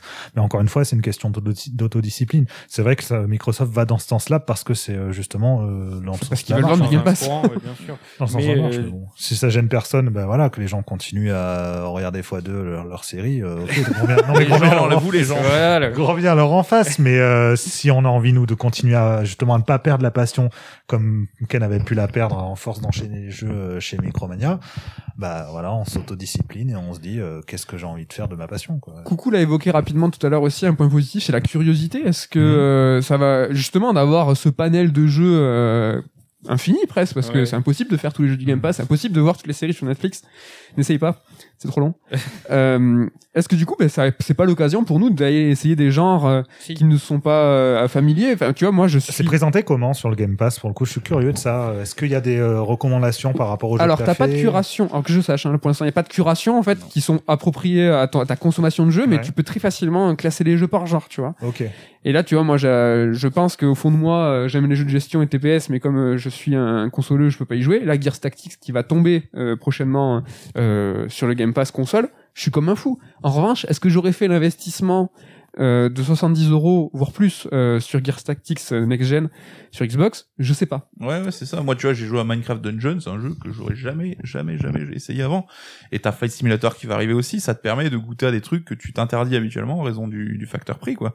Et t'as ce côté un peu ludique. C'est, on parlait de Netflix, mais t'as l'impression qu'on te fait des cadeaux chaque mois quand ils t'annoncent la liste des jeux qui arrivent sur Game Pass, alors que tu payes ton abonnement tous les mois. L'illusion de ne Et pas t'as ce payer. côté super ludique en disant ah putain je vais avoir ça gratuit en plus euh, machin alors que c'est pas vraiment vrai mais... mais ouais ouais ça ouvre à la curiosité et je trouve que c'est quand même plutôt une bonne chose là Et au patrimoine, c'est vrai qu'il y avait un peu plus de jeux euh, de l'histoire de, des consoles. Alors c'est vrai que là, pour le coup, avec la full rétrocompatibilité, euh, Microsoft va pouvoir faire les choses bien. Mais c'est chouette ça aussi de pouvoir faire découvrir des anciennes gloires. Après sur le bémol c'est est-ce que ça va pas influencer maintenant le dev des jeux direct tu vois ouais. parce qu'apparemment enfin le mode de financement est pas super clair d'après ce qui se dit c'est que tu touches de la thune quand ton jeu est installé sur une console et est-ce que voilà on va pas avoir euh, des gens qui vont faire des jeux qui se font en deux heures ou qui vont avoir un début super euh, punchy pour être des jeux Game Pass en quelque sorte tu vois changer en mode euh, fonctionnement Ben, le risque premier serait pour les jeux first party, donc euh, de Microsoft, qui aujourd'hui a 23 studios. Mais euh, les studios qui sont externes ont aucun intérêt à faire des jeux adaptés au Game Pass parce qu'ils veulent quand même le vendre, euh, le vendre partout. Ouais, mais t'es un studio indé, est-ce qu'il vaut mieux pas faire trois jeux de deux heures et donc tu payes, tu gagneras trois fois de l'argent à chaque installation, plutôt qu'un jeu de six heures qui est installé qu'une seule fois, tu vois? Ouais, je suis ouais. Moi, je, ouais, peut-être sur les jeux indés. Bon, après, il y a tellement de jeux indés, tellement d'expérience que je, je le crains pas trop. Moi, j'aurais plus peur justement des jeux, des, des studios first party qui soient obligés de se plier à cette politique du Game Pass parce que c'est des studios internes, Ouais. ce qui va en contradiction avec le, le- la politique de rachat qui, Ouais. qui, a, qui a racheté que des studios qui sont capables aujourd'hui de faire des gros triple A, quoi. Mm. Ça, ça ferait chier. Mais Tu est-ce vois, que euh, ça peut pas être un format adapté pour les jeux épisodiques aussi, tu vois? Ah, Game ouais. Pass, Ouais. Dans le mode de consommation. un peu peur, ça. non, mais pourquoi? Non, mais tu vois, est-ce que ton assassin vaut mieux le découper en trois segments que tu sortiras tous les quatre mois? Enfin, dis n'importe quoi, mais plutôt que d'avoir ton jeu en fin d'année. si tu Bah, sais Tell Me un- Why, il a été commandé par Microsoft. Ouais. Et il a été commandé en trois épisodes à livrer tout de suite, et c'est eux qui ont ventilé, je crois, non? Euh, oui, certainement que le jeu était fini, euh, parce qu'ils sont sortis une semaine d'écart chaque Oui, épisode. parce que euh, Microsoft, ils ont fait, eh, vous avez fait branler quoi, là? Il faut dire que le système de- épisodique euh, marchait plus trop ces derniers temps. hein. ouais, mais de cette façon, je le trouve très efficace pour le coup. Si, euh, tu vois, Voilà, le- si c'est euh, sur une semaine d'écart, oui. elles sont, euh, Non, mais c'est comme c'est Netflix, pas comme Disney+, euh, c'est justement, l'idée de la rétention. Strange, euh, ton jeu, tu l'étales sur 5 mois, 5 épisodes, bah, tu es obligé d'être abonné pendant 5 mois au Game Pass plutôt que d'avoir Ouais. ton jeu une Ouais. fois. Tu vois, c'est Netflix qui Ouais, mais faut- lâche tous les, là, c'est- les le risque- épisodes en Day One. À moins qu'ils a- à moins qu'ils fassent comme Netflix et qu'ils annulent en cours de route, tu vois. Mais le risque, imagine, euh, t'es encore en train de développer les épisodes et euh, tout le monde fait ça et en fait, tu te rends compte qu'au bout du premier épisode, c'est nul à chier. Ça Ouais, mais ton jeu triple A, c'est un peu le, si le début est Oui, nul aussi, oui. pas Ouais, mais ils peuvent ventes, feinter, tu vois. C'est que le jeu, il est. Enfin, oui, Oui, non, sur Game Pass, ouais, hein. ouais. Parce que le, le principe de faire un jeu où le début pète et après, finalement, c'est moins bien par la suite, c'est quelque chose On a qui déjà se fait, connu. un- Oui, voilà, ça qui se fait fait pas mal beaucoup, dans ouais. le monde du développement. hein. Non, mais ça, c'est intéressant de voir le futur parce que le Game Pass a l'air de fonctionner. Tous ceux qui s'abonnent ont- sont plutôt satisfaits. Ouais. Nous deux les premiers, Med. Je sais que je pense- Ken aussi à l'époque, t'avais kiffé un peu le délire, quoi. c'est incroyable. Ça va influencer forcément le développement C'est une jeu, vraie, vraie révolution et je pense qu'à l'avenir, on va plus parler de Game Pass. Oh là là, je me spoil le prochain euh, on the spot. Qu'on va plus parler de Game Pass presque que de Microsoft que de que Xbox quoi. Ah oui, C'est oui, Game Pass, c'est le euh, cœur de leur politique. Et Pass euh, Série X. Et c'est comme tu vois les Twitchers et tout. Aujourd'hui, t'as des jeux avec des fonctionnalités Twitch intégrées. Ouais. T'as des jeux un peu lol parce que eux, ils savent que ça va faire rire sur les, les le streaming. Donc le, le streaming a déjà influencé le développement de jeux. Et je pense que le Game Pass aussi va le Il y faire. avait ça dans DMC5, ça m'a choqué. Genre dans, dans DMC5, il y avait un mode mixeur, bon il marche plus, il marche plus, mais genre les gens qui regardaient, ils pouvaient euh, appuyé à certains endroits et ça apparaissait sur l'écran de jeu pour genre par exemple dire au gars va là, va là, il y a un truc qui est caché. Enfin c'est assez fou. Ouais. Donc, ça, promet, euh, faut forcément y avoir des fonctionnalités. Ouais, tu parlais de Netflix, mais on a toujours l'illusion de, de, de, de voir ces, ces films et ces séries, tu vois, produits par Netflix, mais c'est pas vrai en fait. C'est qu'ils rachètent des droits d'exploitation. Il y en a une certaine partie qui sont produites par Netflix, mais une grande, grande, grande partie, une majorité où ils rachètent des droits à des productions. Mm. Et est-ce que Microsoft va, va aussi plutôt que racheter des studios parce qu'à un moment il faut qu'ils s'arrêtent parce que bon sinon ils vont, ils vont avoir le monopole global de l'industrie est-ce qu'ils vont racheter comme tu vois comme des droits de production en disant bah tu vois toi tu seras une exclu Game Pass un temps? Bah des exclus, oui. Euh, bah Yakuza 5, on sait pas s'il y a eu un deal financier, mais la version PS5 Le- le sort 7. qu'en mars. Euh, Yakuza 7 ouais. sort qu'en mars, je crois. Et Euh, alors ouais. qu'il sera Day One. euh, sur Xbox. euh, ouais, sur- ouais. ouais, il est pas dans le Game Pass, mais il est Day One sur Xbox Exactement. Series X. Mais euh, enfin, tu vois, Assassin dans le Game Pass, euh, vous- c'est c'est une rumeur qui bruise depuis quelques vous temps. l'aurez entendu dans la bouche de Nicolas Courtier premier, ici. on attend moi j'attends que ça Mais ça, ça que- sera un gros coup, et je pense que ça sera annonciateur de pas mal de choses. On sait que Sony, tu vois, avec FF16, FF7 Remake, ils négocient des exclus d'un an. Et Microsoft, je pense qu'ils vont faire pareil, mais dans le Game Pass, quoi. Ouais, moi, ce que j'attends, ce que je, là où je voulais en venir, c'est, c'est quand il y aura le premier jeu euh, Game Pass only, pas, pas, Ah, pas vendu en physique ou pas sur d'autres consoles? Mais pas développé par Microsoft, pas par un studio first party. Ils auront à, à- à acheter, tu vois, les droits exclusifs Mhm. un temps, juste Ah, mais ils sortent Game quand même Pass. du retail, des gens en retail, quoi. Donc, euh, Mais après, tu peux sortir, euh, mais Sauf comme ils font Epic des fois, tu vois, hop, Epic exclut tant de temps. mhm. Ça, ça m'intéresse de voir Ah, quand c'est qu'ils vont. Mais ce qui est assez intéressant, c'est que euh, tu, tu parlais tout à l'heure, Nicolas, de la façon dont les jeux évoluent, la façon dont sont financés les studios et tout ça. Mm. Et mine de rien, on peut remarquer une tendance, c'est qu'à l'heure actuelle, t'as pas de studio indépendant qui justement a pris le risque de partir du Game Pass en premier. Et je pense que c'est un modèle économique qui est viable s'il est en complément d'autres choses. Tu vois, genre par exemple le Street of Rage 4, je doute pas que le jeu euh, s'est énormément téléchargé en Game Pass PC et Xbox, Mm. Mais si ça avait été une exclusivité Game Pass pendant ne serait-ce que deux mois, ça aurait pas été viable éco- économiquement. Et du coup, tu te poses un peu des questions parce qu'on sait que c'est pas viable économiquement pour euh, Microsoft, c'est pas viable économiquement pour les indés au point de se risquer à faire des exclusivités. Mm. Donc pour qui c'est viable au final si ce n'est pour le joueur? Oui, c'est peut-être la pire idée de l'industrie, comme le streaming euh, musique est en train de, de tuer pas mal d'artistes aussi, quoi. Donc, euh, on le saura que dans plusieurs années. Le streaming musique est parfaite passerelle vers le prochain On the Spot, un peu plus léger parce que le quatrième sera aussi assez velu. C'est une question peut-être un peu coconne, mais posée euh, de cette façon à dessein. Un peu polissonne. Un peu. Coco Y a-t-il, messieurs, un intérêt à découvrir une OST de jeu vidéo, mais hors jeu? Damien, est-ce que je me tourne vers toi d'abord ou euh... Ouais, mais si tu tournes vers moi, j'en ai pour une demi-heure. là. Oh, commencer. oh, tu veux pas, tu veux pas, tu veux pas répondre? Si, Damien si, moi j'écoute peu d'OST, donc euh, je j'aurais pas trop grand chose à dire dans le débat. Je sais que j'ai découvert l'OST de FF12 par exemple, euh, hors jeu, et la, celle de Nier aussi, et que j'ai grave kiffé. Après, est-ce que j'aurais plus kiffé en ayant fait les jeux? C'est possible. Ken, peut-être un mot avant de... Euh, La question est vaste, mais je vais y répondre rapidement. Euh, je citerai juste euh, les, les musiques des, de, de Shoji Meguro, donc Persona et compagnie. Je n'aurais jamais la patience de faire Persona 5, mais sa bande originale, je l'ai écoutée plusieurs fois, et pareil pour celle du 4 et du 3, parce que bah c'était c'était juste trop chouette, et je suis content d'avoir découvert ces musiques. Et je ferai jamais les jeux, et je m'en porte très bien. Ok. Bon Damien, avant de te lancer, je vais euh, répondre Ouais, à mais la justement, question. je veux savoir euh, où tu vas en venir. Non, c'est pas. Non, c'est que moi je suis un peu ayatollah là-dessus, c'est que je n'aime pas écouter d'OST de jeux que je n'ai pas fait euh, et je ne veux absolument et pas et dans aucun cas découvrir une OST d'un jeu que j'ai pas fait. Même si le jeu, tu comptes jamais le faire.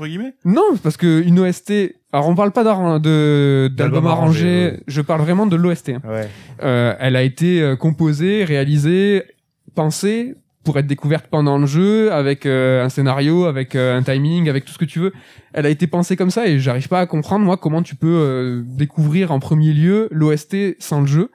Et euh, j'ai l'impression de trahir euh, les ambitions artistiques. moi. C'est que le mec, il a fait une OST pour que tu, le, tu la découvres pendant le jeu. Je- En revanche, ça n'a rien à voir avec un album arrangé où euh, là, euh, vraiment, euh, c'est des, c'est des morceaux qui sont voilà entre 2 et 5 minutes, faits pour être écoutés en morceaux.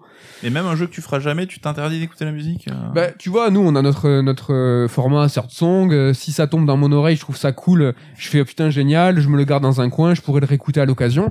Mais je vais pas me plonger dans un album OST, tu vois, vraiment en retranscription de la musique des jeux, et me dire voilà, j'ai m'écouter de l'OST de, tel jeu, mais je connais pas le jeu, je l'ai pas découvert dans le jeu et je le ferai jamais. Pour moi, ça me vient pas li- à l'idée et je le ferai pas parce que je, j'ai l'impression de trahir.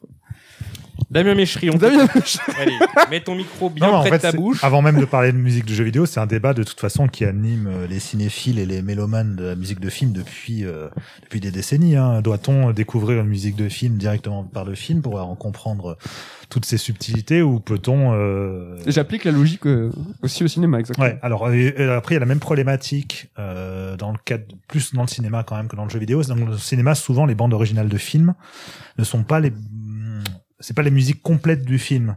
Ça va être un album, euh, par exemple, qui aura que 45 minutes de musique contre deux heures dans le film et qui donc a été un peu agencé, peu retravaillé. arrangé. Mais c'est déjà le cas aussi dans certaines bandes son de jeux vidéo, par exemple celle de Journey ou celle de Remember Me. Euh, c'est des bandes son euh, qui sont sur une heure, alors que dans le jeu il y a au moins euh, 3, 4, 5 heures de musique composée minimum. Remember Me, c'est même plus que ça. Euh, mais voilà, c'est que justement pour par respect pour ceux qui veulent réécouter les musiques du jeu ou pour ceux qui, sont, qui ont simplement envie de se prolonger, euh, enfin de se plonger pardon dans, dans une atmosphère musicale spécifique et d'écouter ça pour la musique avant tout, eh ben les, les, les compositeurs euh, s'arrangent en fait pour faire en sorte que l'album tienne par lui-même, raconte son histoire par lui-même, etc. Donc c'est que- quelque chose qui se trouve et dans ce cadre-là, ça me paraît pas euh, idiot effectivement de découvrir par ce biais. Au-delà de ça, les exemples de Ken euh, et Nico sont, sont parlants. C'est vrai que je comprends, oui, il y a un jeu que t'as pas envie de faire, mais par contre la musique te plaît. euh, encore une fois, c'est un pur plaisir de mélomane finalement d'écouter la musique hors cadre du jeu. Après, il y a des musiques qui euh, peuvent être bizarres à écouter en dehors de- du cadre du jeu, mais par contre dans le, dans, dans l'expérience de jeu, bah, prennent tout leur sens. Silent. Ça- ouais, mais ça, ouais, après moi c'est un peu particulier parce que j'écoute ça aussi Oui, en mais ça va, j'ai toujours trouvé euh, ça chelou parce que j'adore les musiques de Silent Hill, mais si je les écoute hors jeu, ça sera plus les balades et les thèmes euh, un peu oui, chantés. d'ailleurs c'est pour Les ça qu'à partir de, euh, de Silent Hill hein. 3, Je me le mets tous les matins. moi. à partir, de. Silent, à partir de Silent Hill 3, justement, les musiques industrielles ne sont quasiment plus dans les bandes son. Euh, Yamaoka s'est concentré sur des musiques même conceptuelles qui sont même pas parfois pendant les jeux, dans les jeux, pardon. Euh, donc encore une fois, c'est vraiment pour le, juste le l'album construit comme un album musical euh, presque indépendant. Mm. Mais euh, mais bon, je, je prends beaucoup de plaisir à écouter aussi des musiques industrielles de Silent Hill pour me replonger dans cet univers qui me plaît. Dans une Mais bonne non, mais c'est euh, en fait c'est voilà au goût de chacun. Euh, après, dans là c'est plus problématique quand tu veux parler de la musique en question, par exemple dans le cas d'un article ou autre. Euh, ben c'est alors je le faisais pas avant hein, quand je faisais mes critiques d'OST dans Gameplay RPG, je parlais de plein d'OST dont j'avais pas fait les jeux, mais en vrai c'est mille fois plus intéressant d'en parler en ayant fait les jeux. Évidemment parce que justement nous, en termes d'intégration, de, de, de lien entre la musique et euh, l'histoire ou l'ambiance ou des choses comme ça, il y a beaucoup de choses qui peuvent être dites et comprises en plus et euh, même dans la manière de percevoir les différents motifs, thèmes musicaux euh, qui vont se répandre entre eux. Tu parlais de FF12, Nico. Euh, FF12, il y a plein de subtilités dans les motifs utilisés. Et alors après plusieurs écoutes de la bande son, tu peux les, hum, sans avoir fait le jeu, tu peux quand même réussir à les identifier, mais tu les associeras pas forcément à quelque chose de de, de, de précis, alors que si tu as fait le jeu, tu arriveras plus facilement à comprendre en fait comment est fait l'agencement thématique et où est-ce que le compositeur voulait en venir avec. euh, Oui, l'impact émotionnel, c'est celle de fin de FF6 où t'as le thème de chaque perso qui revient. euh, Ouais. Où là, l'attachement que t'as passé au bout de Bien 40 sûr. heures n'a rien à voir avec une musique. Sachant qu'en plus dans les FF typiquement euh, les musiques, euh, les thèmes de personnages, à chaque fois qu'il y a le personnage qui revient, bah, sa musique se relance, etc. Donc finalement t'associes, euh, euh, t'associes euh, tes souvenirs de, de l'histoire et du personnage à cette musique-là, et quand le thème revient euh, en reprise dans- lors de la fin du jeu, bah voilà, t'as toutes les émotions associées à ce personnage, aux séquences euh, précédentes qui, qui remontent. Donc c'est euh, c'est vraiment diverses en fait approches Ça dépend, dans ouais. la musique. Ça dépend beaucoup du contexte, ça dépend de plein de choses. Et au-delà de ça, il y a aussi de toute façon les jeux, euh, alors de plus en plus dernièrement, qui jouent sur euh, l'interactivité musicale, où en fait, la- en fonction de ce que tu es en train de faire dans l'action, en temps réel, la musique euh, évolue, ajoute des couches d'instruments, en retire. Typiquement, tu parlais de la bande son de Nier. Ouais, mais j'avais, non, ça va faire un spoil du coup. Mais bon, bref, euh, l'un de mes- il meurt à la fin. l'un de mes morceaux préférés dans, dans Nier, qui est euh, la musique du combat de fin. Je l'écoute sur l'OST, je la trouve extraordinaire, je suis en transe. Mais par contre, l'expérience dans le jeu est encore différente. Ça veut pas dire qu'elle est meilleure ou moins bonne. C'est qu'en fait, dans le cadre du jeu et Quelle ce fin, qui se passe au 26e niveau de la musique. 27e Pardon c'est une blague de merde. Et en plus, quand tu connais l'histoire du morceau, encore pire. Tu connais l'histoire du morceau, c'est-à-dire? Comment il a été fait, par qui et tout. De la fin de Nier, Automata. Non, moi je parlais de Nier le premier. Ah, merde. non, non, je parlais du premier Nier, du boss de fin du D'accord. premier Nier. euh. Oui, oui, on peut parler aussi évidemment, effectivement, de, de la fin de Nier Automata. hein, ça, ça marche aussi. Donc ouais, c'est euh, c'est assez différent. C'est assez euh, effectivement la fin de Nier Automata. Je sais que si j'avais découvert la musique euh, avant de faire le jeu, bah, ça m'aurait moins musical, transporté. euh, pardon. Oui. Est-ce que du Ah, spoil oui. musical, ça existe? Moi, je trouve. Hein. Oui, oui, ça peut exister, oui. D'ailleurs, de toute façon, général... avant, je m'en foutais quand j'étais plus jeune, j'écoutais les bandes son, même des jeux que j'attendais, je fait je, je l'avais écouté au moins dix fois avant de faire le jeu et tout, j'étais à fond. Et depuis, euh, par contre, je me, euh, voilà, je me dis, si je sais que je vais faire le jeu, non, non, je veux pas découvrir la musique avant, pareil Mm. pour un film. J'attends malgré tout de, de découvrir ça avec l'œuvre en question. Donc, avec l'âge aussi, on, on peut changer d'avis sur, ça la, sur la question. Merci Damien. Après cette note un petit peu légère, on va passer au dernier on the spot qui lui est sérieux. J'espère que vous avez taffé. D'après vous, quel visage aura le jeu vidéo dans 10 ans? Encore une fois, nous allons, euh, nous sommes à moins d'un mois du lancement de la nouvelle génération de consoles. Il est intéressant de se poser. J'ai écouté il y a pas longtemps un podcast de, Gameblog qui, il y a 10 ans, s'était posé la question du jeu vidéo dans 10 ans, donc aujourd'hui. Ils s'étaient bien chiés, hein. C'est très drôle à réécouter, mais ils avaient vu juste sur pas mal de points. Et est-ce qu'il n'est pas intéressant aujourd'hui euh, de nous nous poser la question euh, du jeu vidéo dans 10 ans?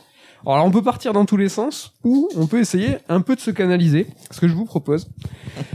D'après vous, dans 10 ans, quels seront les acteurs du marché? Est-ce qu'on sera sur du Microsoft, Sony, Nintendo euh, pour les consoliers historiques, Amazon établi, Google bien dans ses bottes? D'après vous, dans 10 ans, les acteurs, c'est qui?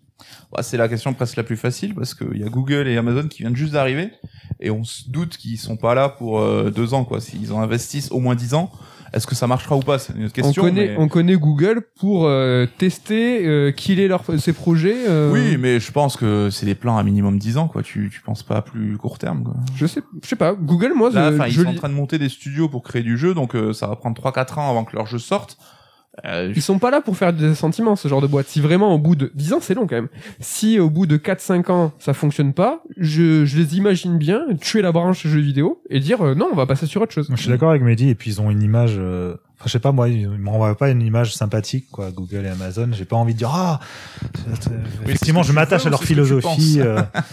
Parce que C'est- tu vois, tu c'est peux ma être vision, contre leur, leur vision, mais, oui, euh, mais ils seront là quand même. quoi. euh, l'image qui renvoie en général, c'est- est-ce que c'est une image, est-ce que c'est une image Alors, sympathique? Pour le coup d'Amazon, Amazon a Twitch et c'est pas euh, c'est pas négligeable et Twitch c'est une grosse plateforme qui euh, qui attire énormément Ouais, de, de voilà. jeunes. C'est ça, c'est qu'ils peuvent finalement rester présents Hmm. sans que leur nom euh, apparaisse euh, véritablement, parce que qui le sait que Amazon. a voit leur euh, jeu, ça marche pas. Ça a un peu rien à voir, mais tu vois, euh, Microsoft, ils ont pas, ils ont mis une balle dans la tête à Mixer, ils s'en foutent. Alors que tu sais, c'est quand même, c'est quand même important. Oui, mais C'est- un bon exemple, c'est justement Amazon Games qui fait des jeux, qui a lancé leur jeu il y a quoi 4-5 mois. Au bout d'un mois, ils l'ont remis en bêta parce que les joueurs trouvaient ça nul, et là, ils l'ont kill euh, deux mois après. Donc oui, un investissement de 3-4 ans de dev, ils l'ont tué en 4-5 mois. Voilà. Mais Donc, qu'est-ce que va dans penses. Oui, mais qu'est-ce que tu en penses C'est qui les acteurs dans 10 ans Bah, je pense que c'est les mêmes qu'aujourd'hui. Ouais. Donc, euh, Nintendo, Google et Amazon. Quoi. Il faut miser, les gars. Là, Moi que tu- j'enlève euh, Google et Amazon. Google, Amazon Je les J'enlève enlève Google- aussi. Google et Amazon. Donc, je les trois- les trois historiques. Les trois je historiques. retire la carte Google et Amazon. Coucou, toi, tu penses qu'il y aura ces 5 Ouais, je- comme je dis, c'est- je pense que les investissements, ils sont là pour au moins 10 ans. Peut-être que ça sera la fin dans 10 ans, justement, ils arrêteront. Ils seront plus sur la fin que le début. Mais je pense qu'ils seront là quand même. Est-ce qu'il y aura une alliance, d'après vous, euh, de ces constructeurs historiques face à ces à ces nouveaux constructeurs Amazon, à ces gros géants? Est-ce que tu vois euh, Nintendo, Microsoft, ils vont se mettre en cheville Sony, Nintendo, les, les japonais Et c'est marrant parce que dans le jeu vidéo, je pense, c'est le médium où euh, les trucs qu'on pense le plus improbable se passent malgré tout, tu vois. Oui. Euh, Sony, euh, Sonic qui sort sur une console Nintendo, euh, Sega qui arrête de faire des consoles, euh, des fusions Square Enix, enfin tous les trucs où aujourd'hui je te dirais non, ça c'est impossible. Ben on montre le, le passé a montré que tout était possible dans le jeu vidéo. Donc Le en fait, tout l'inverse de ce qu'on est en train de dire se produira, c'est ça? Non, non. Ouais, non, c'est que tu vois, euh, on a, il y avait des rumeurs de rapprochement sur Microsoft et Nintendo. Ça a l'air de s'être refroidi salement, mais euh, dans deux ans, euh, peut-être qu'il y aura le Game Pass sur la Switch, tu vois. Ah, mais je suis entièrement d'accord avec toi, mais c'est au-delà du jeu vidéo, je pense que c'est notre époque. Est-ce que Disney, euh, Star Wars, euh, Marvel, on, le- on y pensait ça il y a quelques années? Ouais, ouais. c'est vrai. Ouais, ouais. Disney Donc- qui rachète la Fox, c'est un des trucs euh, dans le cinéma. euh, Ouais, mais tu nous engraines, mais. euh, Bah, Je vous en chez mon boulot.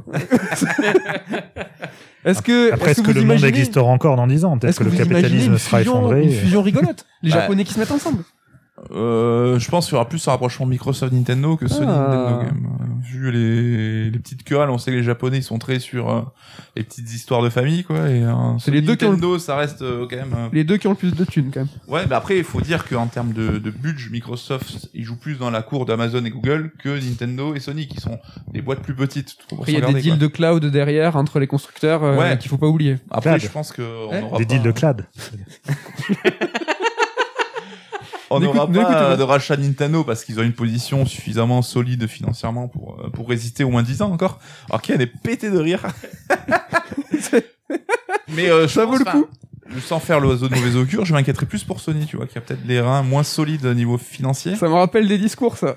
Sony va mourir. euh, Bah, on est plus sur Nintendo va mourir depuis 10 ans, euh, Non. dans la vie générale. Allez, Ah, mais- c'est Jay qui avait dit euh, Sony va crever, j'en suis sûr, dans Ah un ouais an. Et euh, c'était avant la PS4.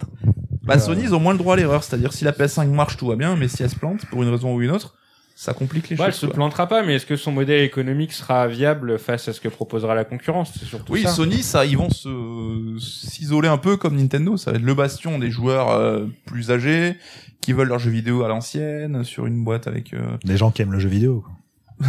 peut-être euh, de notre point de vue, mais euh, Mais euh, Point de vue de vieux. Quoi. Screenshot mag. T'as bien un roue libre. Il a bu. En fait, je pense qu'on est dans un marché vraiment très particulier. C'est que déjà les, les, les consommateurs du, du marché en question ont vraiment euh, euh, la voix qui porte. Ouais. Et en plus de ça, on a vraiment une. Je pense que c'est vraiment le secteur où euh, peut-être un petit peu dans la téléphonie aussi, je sais pas, mais l'image de marque est très importante en fait. C'est que vraiment euh, on jure par une marque et Mhm. même si on a tendance à jouer à tout. Ici, on a tous une petite préférence malgré tout pour une marque ou une autre, et ça vaut pour les consoliers et aussi pour les éditeurs. Débranchez-le, c'est pas possible. Et, euh, et du coup, ouais, je pense que aujourd'hui, faire ce que Microsoft a fait il y a 20 ans, c'est quasiment plus possible. D'accord. Tu De-. D'arriver sur un marché, je suis nouveau, je suis là, j'ai de l'argent. Ouais, ouais. Ouais, je suis d'accord. C'est vrai qu'il y a une. euh, C'est que déjà à l'époque Microsoft l'a fait, euh, on était, enfin, je me rappelle que dans la presse et tout, on se disait, euh, wow, c'est un peu l'intrus, quoi. Alors qu'à l'époque, euh, enfin, il y avait pas grand chose. Il y avait Nintendo, Sony, Sega, Sega s'est cassé la gueule. Et là, aujourd'hui, venir et dire, bon, bah, maintenant, moi, je me rejoins aux trois autres, ça me paraît vraiment, euh, Ah, mais enfin, t'as Ouais, super. ra- Excuse-moi, du coup. Ouais, ouais, T'as- super raison, mais Microsoft a une génération d'écart avec Sony, une seule. Pour Ouais. autant, ils ont encore cette étiquette de petit newbie qui arrive. hein, Ouais, bah, c'est un truc de ouf, alors Ouais, que ouais. pas du tout, quoi. Ouais, mais les certitudes, tu vois, Sega, pour nous, c'était l'acteur historique du marché des consoles par rapport à notre âge et tout, mais les mecs te disaient, non, moi, c'est Atari et Amiga, et Ouais. Nintendo, il est arrivé comme une fleur après coup, enfin. Ouais, mais tous ces acteurs, quand tu regardes aujourd'hui euh, leur historique en année, bah tu vois, euh, Sony, Microsoft, ils sont bien plus euh, longs, Oui, oui. Mais on oublie aussi Apple, hein, qui, euh, l'air de rien, est dans le jeu vidéo depuis un bail, se fait un max de blé en vendant des jeux sur sa plateforme. Ah, tu me fais pas- une passerelle parfaite sur est-ce que il va y avoir des consoles Est-ce qu'il va y avoir des boîtes? Là, je parle du dématérialisé. ouais. Est-ce que dans 10 ans, euh, les générations euh, qui arriveront, est-ce que ça sera voilà euh, une boîte avec une console que tu préco et que tu reçois ou est-ce que non, c'est une appli sur ta télé euh Moi, dans- je, je crois euh, au, au service à terme, euh, un peu comme euh, Netflix qui est maintenant installé sur les télés d'office et tout. euh, c'est ce, vers quoi Microsoft tend au final. Ouais, les hein, consoles, c'est terminé. Ken zéro console. Je, vraiment, euh, si tu pars dans 10 ans et tout machin, je pense que c'est déjà les jeux en boîte, c'est mort, et les zéro consoles, il y a moyen. J'espère qu'on pourra nous écouter dans 10 ans. Ouais, pour ça. Donc. Zéro console, ça fait une génération et demie, en fait, du coup. C'est ça? En gros. moi il je pense qu'il y aura. Génération de console, c'est 6-7 ans maintenant. Ouais. Moi je pense que certains constructeurs comme Sony conserveront encore euh, encore de, une console, voire euh, même euh, un un support Après, c'est dans c'est 10 une vieille marotte, hein, le coup du euh, tout va passer en dé- dématérialisé pour tout. euh, Ça, fait Ça s'accélère. Pour le coup, ça Oui, il y s'accélère. a un rapport depuis des ouais. années, on Ouais, voyait ouais. ça de loin, mais là, le confinement et tout, ça a accéléré les choses à un Ouais, niveau ouais. de C'est ouf. vrai que le confinement, si ça se trouve, va changer beaucoup plus de choses que ce qu'on Mmh. pense. Hein. Et c'est en termes même de, de, de chiffre d'affaires des éditeurs, on voit que le marché des maths rapporte beaucoup plus de thunes aujourd'hui que le marché physique. Je pense pour le coup que c'est plus Nintendo qui sera le, le- le dernier irréductible gaulois avec son, son support dédié. Mais Sony, je trouve que vu qu'ils ont déjà le pied dans le ciné et dans la musique où euh, le streaming c'est la norme, ils auront peut-être plus de facilité à passer à ce modèle-là dans le jeu vidéo. Ah, je suis pas d'accord. Ils ont pas du tout le même positionnement dans le jeu vidéo. Non, mais ils y viendront dans 10 ans, je pense. Ouais, moi je pense pas. moi je pense que Sony justement. Euh, et tant qu'on parle des consoles, des boîtes et tout, moi je me mouille sur euh, dans 3-4 ans, pas dans 10. Je pense que Microsoft va faire un, un, un reboot, un retcon. C'est que là, cette génération là, Ouais. euh, la, la série S, série X et tout, je pense qu'ils vont faire une, une mid-gen où ils vont ils vont faire table rase et ils vont dire on recommence sur un truc. Comme la nouvelle trilogie Star Wars. Ouais, et ça va. Là, je sais pas. J'ai vraiment l'impression qu'il ça, ça, y a un truc qui marche pas, il y a un truc qu'on comprend pas. Il y a ça, ça part du nom, ça part des deux consoles. Ouais. Je pense qu'ils vont retcon là dans 3-4 ans et que ils vont partir peut-être dans 3-4 ans sur du full des maths avec tu vois le truc affirmé qu'ils veulent faire déjà depuis 7 ans où ils avaient déjà fait euh, volte-face. Là, j'ai l'impression qu'ils ont essayé et de refaire de, de- du jeu vidéo à l'ancienne, mais j'espère qu'ils vont aller dans 3-4 ans, ils vont dire on arrête et on part sur de, du Game Pass, de l'appli, du streaming et ça sera que ça. Voilà, je me mouille dans Après, pour que 10 ça marche, euh, par exemple en France, euh, enfin, il faudra que d'ici 10 ans, ou après 10 ans, euh, il s'est passé des choses en 10 ans. 3-4 ans. Moi, C'est je que, dis la- 3-4 c'est ans. que même les réseaux en fait soient beaucoup plus développés. euh, Ça va aller la vite. vitesse. 5G, dans 10 ans, oui, on sera, euh, enfin, la 5G sera répandue, il y aura certainement déjà peut-être la 6G, enfin. Ouais. La 5G, c'est un peu euh, le point qui va permettre le streaming de jeux 2010, vidéo aussi facilement que la 4G le faisait pour le cinéma. euh. J'ai l'impression de regarder ces vidéos de Lina sur YouTube où tu vois des enfants des années 70 parler des années 2000. Mais oui. les voitures Mais- qui volent. des voitures qui volent c'est ça, c'est exactement ça l'idée. Mais juste pour le truc rigolo, tu vois, j'ai découvert hier que euh, moi je suis chez Bouygues Internet chez moi et ils ont lancé une la la B-box euh, des maths.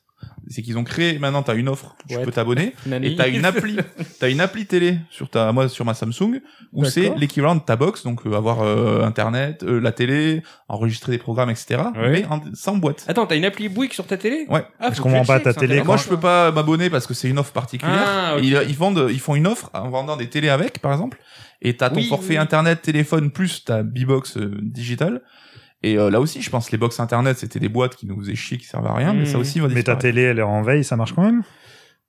C'est à dire tu- il a même- c'est une télé C'est-à-dire il faut une télé connectée en fait Bah, en fait, ouais, t'es, t'as- t'es branché direct sur la télé, quoi. Et t'ouvres ton appli euh, B-box et ça t'ouvre l'interface Oui, non, mais si, si tu dis que l'internet la- passe par ta télé. non non la box euh, télé pas, Ah, le, la pas la connexion Ah, internet non, il y aura Ah, toujours un, oui. un routeur. donc au lieu d'avoir deux Ah oui, boîtes, pas le routeur. Oui, oui, d'accord, la boîte. Ok. oui oui bien sûr Et si on est en full des maths et qu'on a tout sur notre télé, même Bouygues, il nous restera bien quelque chose, c'est les manettes. Est-ce que dans 10 ans, com- enfin, comment on va jouer dans 10 ans? Qu'est-ce que ces manettes, elles seront comment? Bah, pff, Le motion gaming. Je pense que les manettes auront pas tant changé parce qu'en fait, il faut rentrer dans une logique de standardisation. Et euh, je trouve que Microsoft est sur la bonne voie en implan- implémentant au final sa manette Xbox comme un standard à utiliser un peu partout, Facilement. facilement, exactement. Bah, euh, j'en en- on en parle vite fait là. Euh, En fait, je, je, je me passionne, c'est ma passion depuis quelques jours. Je, je joue à ma Xbox sur mon téléphone, voilà. Donc j'y joue en en, streaming C'est toi qui m'as inspiré ce, ce spot. tu sais, D'accord, très un bien. enfant du futur, Voilà. j'ai vu.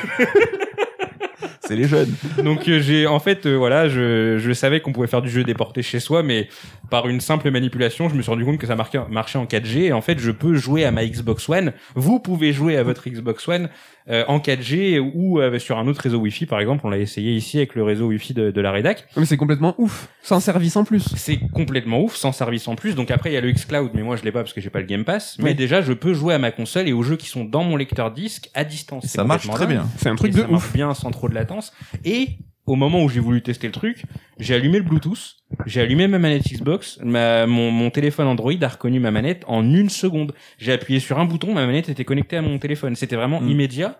Et je pense que euh, depuis qu'ils ont implémenté ce fameux Bluetooth dans les manettes Xbox, parce que c'était pas le cas sur les premières versions de manette One, ils sont vraiment en train de se positionner comme étant un, un standard pour le PC, pour euh, les téléphones et euh, du coup bah, pour les consoles d'une certaine façon. Et euh, je trouve que c'est euh, c'est une excellente idée et que justement le matériel qu'on va vendre au-delà de la console, je pense que ce sera plus bah, des accessoires, des manettes, des casques, etc., etc. Mais c'est vrai que euh, on a essayé de tuer la manette avec le motion gaming et tout, mais on voit que ça a pas marché, ça revient en force. Nintendo, ok, c'est tu. Et on se rend compte que c'est comme la télécommande de la télé, c'est un truc indissociable qui va perdurer malgré tout. Et on voit que le form factor de toutes les manettes aujourd'hui se ressemble de plus en plus. Quoi. Ouais. Bah, et, Luna, Luna, Stadia. machin, on dirait des manettes euh, Xbox. Xbox, ou, ou Switch. Et euh, tu te rends compte que sur Luna, tu peux jouer avec ta manette PS, ta DualShock ou avec ta manette Xbox. Sur euh, Stadia, pareil. Enfin, comme tu dis, c'est la standardisation. De des- toute façon, depuis Dual, la, DualShock 2, ça a pas trop évolué. Les manettes c'était il y a 20 ans. hein. Ouais, bon là, ils essaient de faire des choses. euh, Sony sur la PS5 avec la DualSense, le côté haptique Oui, non, mais il y a toujours des mais- petites subtilités qui s'ajoutent. Mais la Oui, on arrive au bout de la on- réflexion, un peu comme la souris et le clavier, tu vois, où c'est indissociable du PC. Quoi. Donc dans 10 ans, il y aura une manette et elle ressemblera tu à pourras de contrôler tous tes, tous tes systèmes avec une seule manette, je pense. Ouais. Ah. Bah ouais, je pense. ouais. Peut-être, et tu joueras à tes jeux Sony, Et elle fera Nintendo un hologramme. et Microsoft. qui, euh, Ouais. Et donc des hologrammes, du motion gaming, tous ces délires-là, le plug dans la nuque. Qu'est-ce que vous en pensez, ça? Bon. La matrice. Ouais, dans la Bah, le nuque, hein. truc le plus cyber- Mais ce dont on parle jamais, c'est l'évolution de la VR, en fait. Oui, mais ça restera une niche ou un, un, un biais de consommer ton jeu vidéo. Ça ne deviendra Ouais. pas le futur du jeu vidéo, quoi. À mon avis. Pour la, pour la VR aussi? Ouais, ouais, ouais.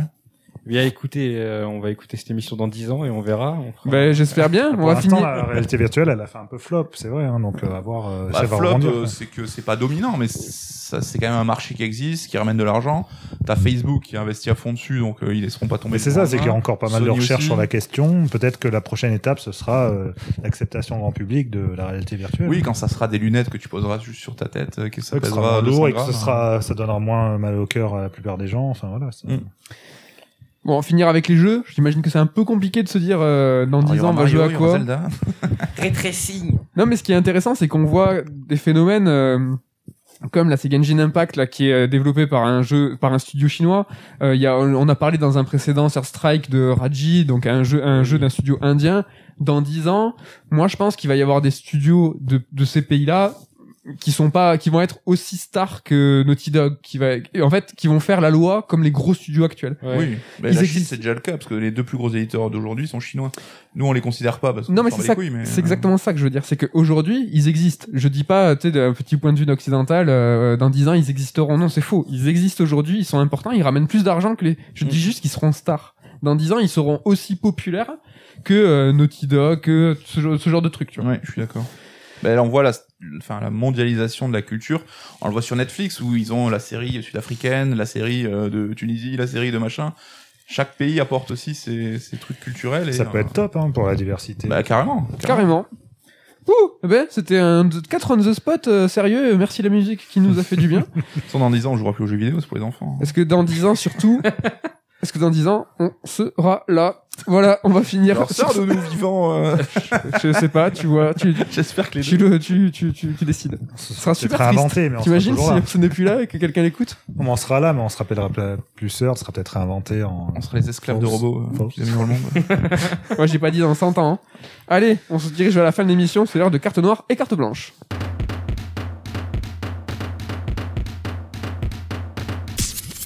C'est la reco, mais c'est pas la reco facile et rapide. C'est la reco où on oblige. Il faut le faire. C'est une carte blanche. Il faut pas le faire. C'est une carte noire. Qui veut commencer? Damien.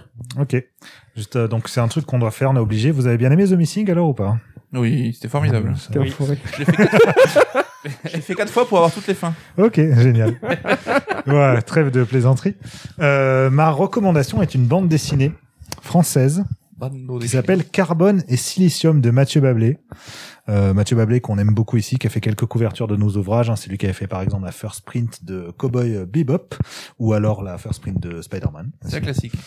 La classique Ouais. de Spider-Man, exact. C'était Gax. euh, Excuse-moi, Gax, c'est toi qui as fait la first print. Donc euh, voilà, Mathieu Bablé qu'on aime beaucoup. On, on- j'appréciais. Euh, voilà, j'a- j'avais adoré déjà ses précédentes BD, notamment euh, Adrasté euh, et Shangri-La. Je trouve qu'il a un trait bien à lui, euh, une manière très poétique en fait de présenter ses, ses univers, ses, les thématiques abordées, son travail sur la couleur, sur euh, sur les détails des décors, notamment des, des planches très contemplatives, très belles. Et Carbone et Silicium, donc un récit de, de science-fiction qui raconte un peu l'histoire de deux euh, androïdes euh, sur euh, plusieurs décennies.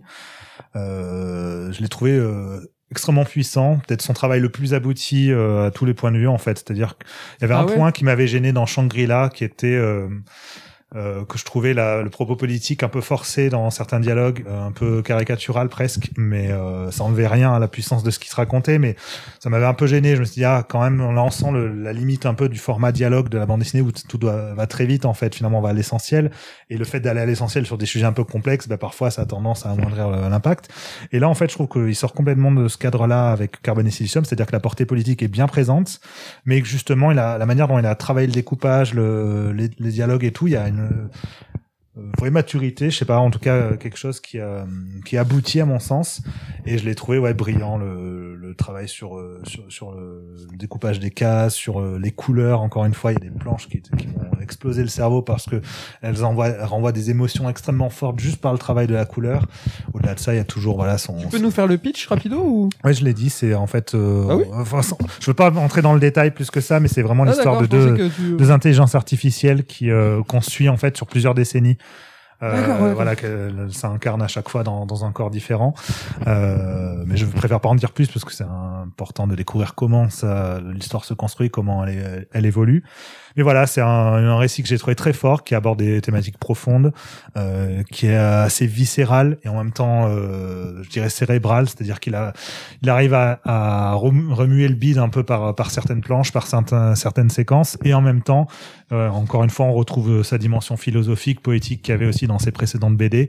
Donc, euh, c'est vraiment une BD complète, euh, riche. euh, voilà, c'est une seule histoire, hein, 260 pages. euh, Et l'objet est magnifique, en plus L'objet est toile et tout, et magnifique, ça coûte ouais. 23 balles, alors que c'est c'est 280 ça, non, mais pages voilà, de ça vaut largement Putain, son le- prix. euh, Tu penses que c'est son œuvre la plus aboutie là?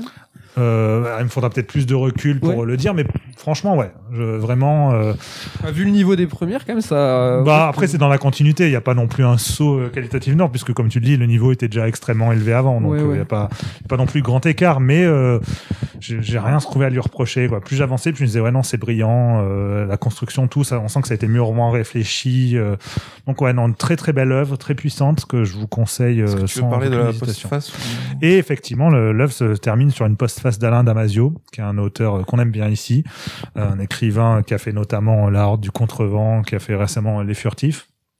Et donc sa postface, euh, qui est sur deux pages, euh, d'une puissance euh, exceptionnelle. Enfin, c'est quelqu'un qui, euh, c'est un maître des mots, hein, un vrai poète, euh, et quelqu'un qui euh, qui pèse chaque chaque virgule, qui pèse chaque chaque dynamique dans la syntaxe. Enfin, qui est vraiment qui joue avec les sonorités, les, les couleurs presque des mots. Et je trouve que c'est l'hommage qu'il rend à la bande à la BD justement Carbonation, parce que comme c'est une postface, du coup il prend en compte le- la lecture complète du lecteur. Donc il faut la lire évidemment après avoir fini la BD. Je trouve que l'hommage qu'il rend à Mathieu Bablé à sa bande dessinée est vraiment enfin, bouleversant. Je trouve qu'il a, Il a fait tout pas que dire que c'est bien, il va au. Bah non, c'est qu'il apporte évidemment ses propres angles de réflexion et euh, bien sûr comme il a sa plume euh, très travaillée, ce qui fait qu'il il amène en fait, euh, enfin quelque part il condense de manière très poétique euh, tout ce que l'œuvre brasse et euh, en, en laissant, en laissant quelques pistes aussi évidemment euh, supplémentaires pour euh, pour le lecteur et je trouve ça très très beau et euh, enfin, je, je me suis imaginé à la place de Mathieu Bablé lisant ces mots-là Ouais, et me disant ouais, c'est ce qu'il est en train de dire et ça me touche profondément tu vois d'accord. donc euh, je, été je- touché par procuration, quoi. Ouais, c'est ça. Donc je trouvais que c'est une très belle postface qui. Euh, T'aurais bah, aimé qui que Damasio dise ça de, sa- Ah, de tes livres. Ouais, j'ai fait que des essais. Moi, c'est déjà moi qui commande d'autres œuvres, donc ce serait un peu bizarre. Non, de- mais dans le ressenti. quoi. Oui, non, mais c'est ça. Le ressenti, c'est exactement ça. Je me mets à la place de n'importe quel artiste. C'est les mots que tu as envie d'avoir euh, à propos de ton œuvre. D'accord. C'est superbe. Ok. On Ok. déjà une postface, Damien, si tu veux. J'ai un effet de déjà vu incroyable. On vrai pas déjà abordé un sujet similaire. il y a Putain, je fais les mêmes vannes tout le Il y temps. a un an. Ça, c'est ou- possible. C'est plus le genre de Damien pour toi de faire les mêmes vannes en boucle. Oui, oui. Merci Ken. Ken, Oui. quelle est ta carte? Alors moi, c'est une carte blanche euh, ce mois-ci. Ah, J'ai arrêté d'être négatif. Euh, ma carte blanche, c'est un film que j'avais vu il y a un petit moment de ça. Je l'avais vu en août, je crois. Ça s'appelle Peppermint Candy. C'est un film qui est sorti en 99 et c'est un film euh, coréen, Corée du Sud. hein. Euh, donc il est disponible sur OCS si vous voulez le regarder. Je crois que vous avez tous OCS euh, autour de cette table, donc du coup Mais je vous l'ai n'avez pas d'excuses. Euh, donc euh, c'est difficile de parler de Peppermint Candy sans trop spoiler. Donc en fait le le le, le- pitch c'est euh, au tout début du film. euh, donc euh, il y a un groupe de personnes qui se regroupent. Ils sont au bord d'un étang. Ils sont là, ils ont l'air un peu chépères. Ils sont en train de, de danser, de boire. Ils ont l'air euh, relativement heureux. Et là il y a une personne qui arrive euh, habillée en costume. euh, il semble qu'ils le connaissent cette personne. Et le, le mec est complètement désorienté, il hurle, il est perdu, euh, il- on dirait une bête sauvage, il est complètement en désaccord avec euh, les gens autour. Et là, d'un coup, il se lève, un train passe et il se suicide. Hmm. Le film commence comme ça. c'est pas, c'est pas facile. Et en fait, euh, tout le film est construit à l'envers, dans le sens où en fait, euh, on va, il essaye pas, à aucun moment le film essaye de justifier pourquoi le personnage s'est suicidé. C'est juste qu'il va te dire, voilà comment ça s'est passé. il est monté à l'envers Il, il est monté à l'envers strictement. Comme Irréversible C'est- ou Memento C'est par des chapitres en fait, si tu veux. Ça veut dire que bah, le chapitre 2, ça va être euh, ce qui s'est passé quelques semaines avant le suicide, le chapitre 3 quelques années, etc. Et on remonte jusqu'à Ok. là. Ah, c'est dans cette mesure-là. Voilà, c'est très. Ok, ok. Et, Avant euh, que tu ailles plus loin, est-ce que tu pourrais nous euh, raconter le point de départ de l'histoire?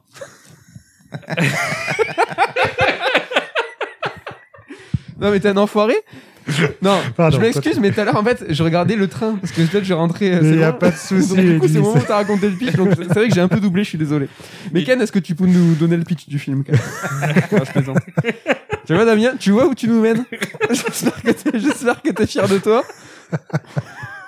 Il a l'air. du coup, euh, du coup, ouais, non, je, je vous le conseille. Je peux pas trop spoiler, mais c'est un film que je trouve assez intelligent parce que, en fait, à plusieurs moments, t'es dans une relation amour des amours avec le personnage principal. C'est qu'à un moment, tu te dis putain, c'est un gros connard, et l'autre moment, tu te dis ah non, mais enfin, aidez-le quoi. Il est dans une merde noire. Et puis le, le montage est assez intéressant parce que du coup, tu, parfois, il est amené à faire le deuil de personnages. Et toi, tu les connais pas encore. Mm. Donc sur le moment, tu te dis ouais, bon bah ouais, ça a l'air triste, euh, c'est horrible ce qu'il est en train de vivre, mais je comprends pas trop. Et le film remonte et on va dire qu'aux trois quarts du film, tu vois cette personne, tu comprends à quel point elle est importante pour lui et tu comprends que cet événement de deuil est arrivé à un moment où il était vraiment au plus mal et que ça l'a enterré davantage. Le film est super intelligent. Il est super intelligent parce que ouais, en permanence, euh, enfin tu finis le film, il y a la, la scène de fin, c'est est complètement dingue. Il y a pas un mot qui est prononcé, mais tu soudain tout éclate en fait. Et euh, ouais, j'étais j'étais bouleversé quand j'ai fini de regarder vraiment. euh, celui-là Il est sorti en 99. 99. C'est avant Memento, non Oui, mais c'est après Irréversible. Memento, c'était dans ces eaux-là aussi, je crois, non? Irréversible tu- est sorti avant Memento? Non. Irréversible, il a sorti après 99. Bon, on vérifiera Oui, ça. ça, irréversible, oui, c'est Ah ça. ouais. Ouais, ouais. T'en sors pas indemne, enfin, c'est pas Ah. une comédie, quoi. Tu, Ah non, pas- du tout. Oui, pas... Au début, tu te dis euh, merde, c'est quoi ce délire? Parce que vraiment, la première scène, elle est trop bizarre. Les Ouais, mecs ouais. sont tous trop chelous. Mais euh, la, la fin, euh, 2002, vraiment, peut-être. c'est- c'est c'est- cette explication en fait sans mots de toute l'histoire Ça donne sur envie, le en dernier cas. plan, C'est clair. et c'est complètement fou. Donc que ça soit Memento ou Irréversible, c'est deux films euh, qui font, euh, qui sont coup de poing quand même. Que t'en Mhm. sors, euh, tu, tu cogites euh, et Ouais, Comme dit Ken, ils peuvent pas fonctionner si le, ce qui correspond au début de l'histoire n'est pas un moment euh, marquant, charnière et qui te frappe euh, direct. Sinon, ça a aucun intérêt de la construction. euh, Bien sûr. quoi. il faut trouver surtout un vrai intérêt et une vraie logique à monter un film à l'envers. Tu vois, si c'est que pour le que Mais- pour le geste. Là où, là où il est malin, c'est qu'en fait, bah, le, le tout début de l'histoire, donc qui est à la toute fin, Ouais. c'est c'est pas une explication du suicide. C'est une, enfin, c'est c'est assez étrange. Je peux pas vous le dire. Faut vraiment le voir. J'ai vraiment pas envie Ah, de c'est le point de départ des embrouilles, quoi. C'est c'est même pas le point de départ des embrouilles. Ouais, c'est c'est c'est le moment où on te dit voilà pourquoi tout le reste est comme ça. Et donc du coup, tu comprends pourquoi il a vécu sa vie d'une certaine façon et tout. Et, Ah mais c'est intriguant que ça soit pas une explication pour le coup. et Ouais. c'est pas une explication. C'est génial. C'est un plan. Il y a pas de mots. On te montre un truc et là tu te dis ah putain mais en fait c'était ça. Parce que les deux autres films qu'on cite depuis tout à l'heure, c'est des explications. C'est C'est qu'il y a plus de frites à la cantine, du coup, ça fait exactement, exactement. On a tous on connu. sent, on sent le, c'est le soir là. On sent, On des- sent la fin de la blague. On passe de, de l'humour aux larmes. Coucou. Et quelle est ta, quelle est ta carte? Ah, je vais surprendre tout le monde, hein, parce que c'est Nintendo, et je carte noire contre Mario 3D All-Star. C'est pour ça que tu Oh voulais pas en parler tout à l'heure. Alors, un jeu, enfin, un trois, donc la compile de trois jeux Mario 3D, dont Mario 64, Mario Sunshine, Mario Galaxy, qui sont exceptionnels, hein, des jeux cultes. Et euh, honnêtement, euh, enfin, même si je dis une carte noire, c'est que si vous avez pas joué à ces jeux-là, bah achetez le jeu. Mais je trouve que le travail de Nintendo euh, dans cette compile, euh, c'est vraiment du foutage de gueule, quoi. Les jeux ont même pas été retapés ou très très peu. Euh, T'as un peu de 16 neuvième dans Mario Sunshine, euh, c'est un peu, c'est euh, lissé évidemment. Mais euh, enfin, à l'heure où on a des remakes et des remasters qui, je trouve, mettent la barre assez haut quand même. Là, je trouve c'est le service minimum. Alors, je suis pas Le tellement. Galaxy, pour il est propre. Il est propre, mais parce que le jeu de base était, était canon déjà, tu vois. C'est vrai. Il, là, il est juste pas aliasé, en fait. Et ce qui, en- ce qui en fait un jeu encore meilleur, il y a pas de souci Après, il n'y a pas mais- besoin de faire plus pour Galaxy. C'est plus sur les deux autres, peut-être que c'est. euh, Ouais, ouais, ouais. Et euh, enfin, tu vois, je suis pas trop l'argument de la- du prix des jeux versus machin. Mais là, à 60 balles, 3 conversions, on a appris après coup que c'était les jeux qui étaient émulés en plus dans. Ouais. Enfin, c'était même pas un truc. Il y aurait une rumeur que Galaxy 2 n- n'est pas dans la compile parce que la ROM qui tourne est buggée en fait. Et Ouais. comme eux, ils ont, ils l'ont pas. Oui, c'est que c'est un jeu très difficile à émuler, en fait, je crois, Galaxy 2, en fait. Et Ouais. pourtant, il l'avait mis sur euh, Wii U. C'est la rumeur. hein, Moi, je ne sais pas. Euh, je ne sais pas. moi. Le pompon. Il était euh, ressorti sur Wii U Galaxy 2. En téléchargeable En démat euh, uniquement, ouais. Mais c'était Ah, pas ouais. la version Wii. Il l'avait réadapté. Il était jouable à la manette et Ah. tout. euh, ouais, Mais c'est ouais. oui, donc, scandaleux c'est- encore c'est- plus, C'est hein. étrange, alors. Et je trouve le pompon du truc, c'est que le jeu, ils te disent qu'il est limité dans sa commercialisation et que euh, je crois que c'est quoi 31 mars, Ouais. le jeu sera plus disponible. Donc ça, je trouve que je comprends pas le délire. Alors Qu'est-ce qui c'est va vrai se que passer euh, on suppose qu'ils vont peut-être vendre les jeux indépendamment sur le store. Enfin, il y a forcément un truc.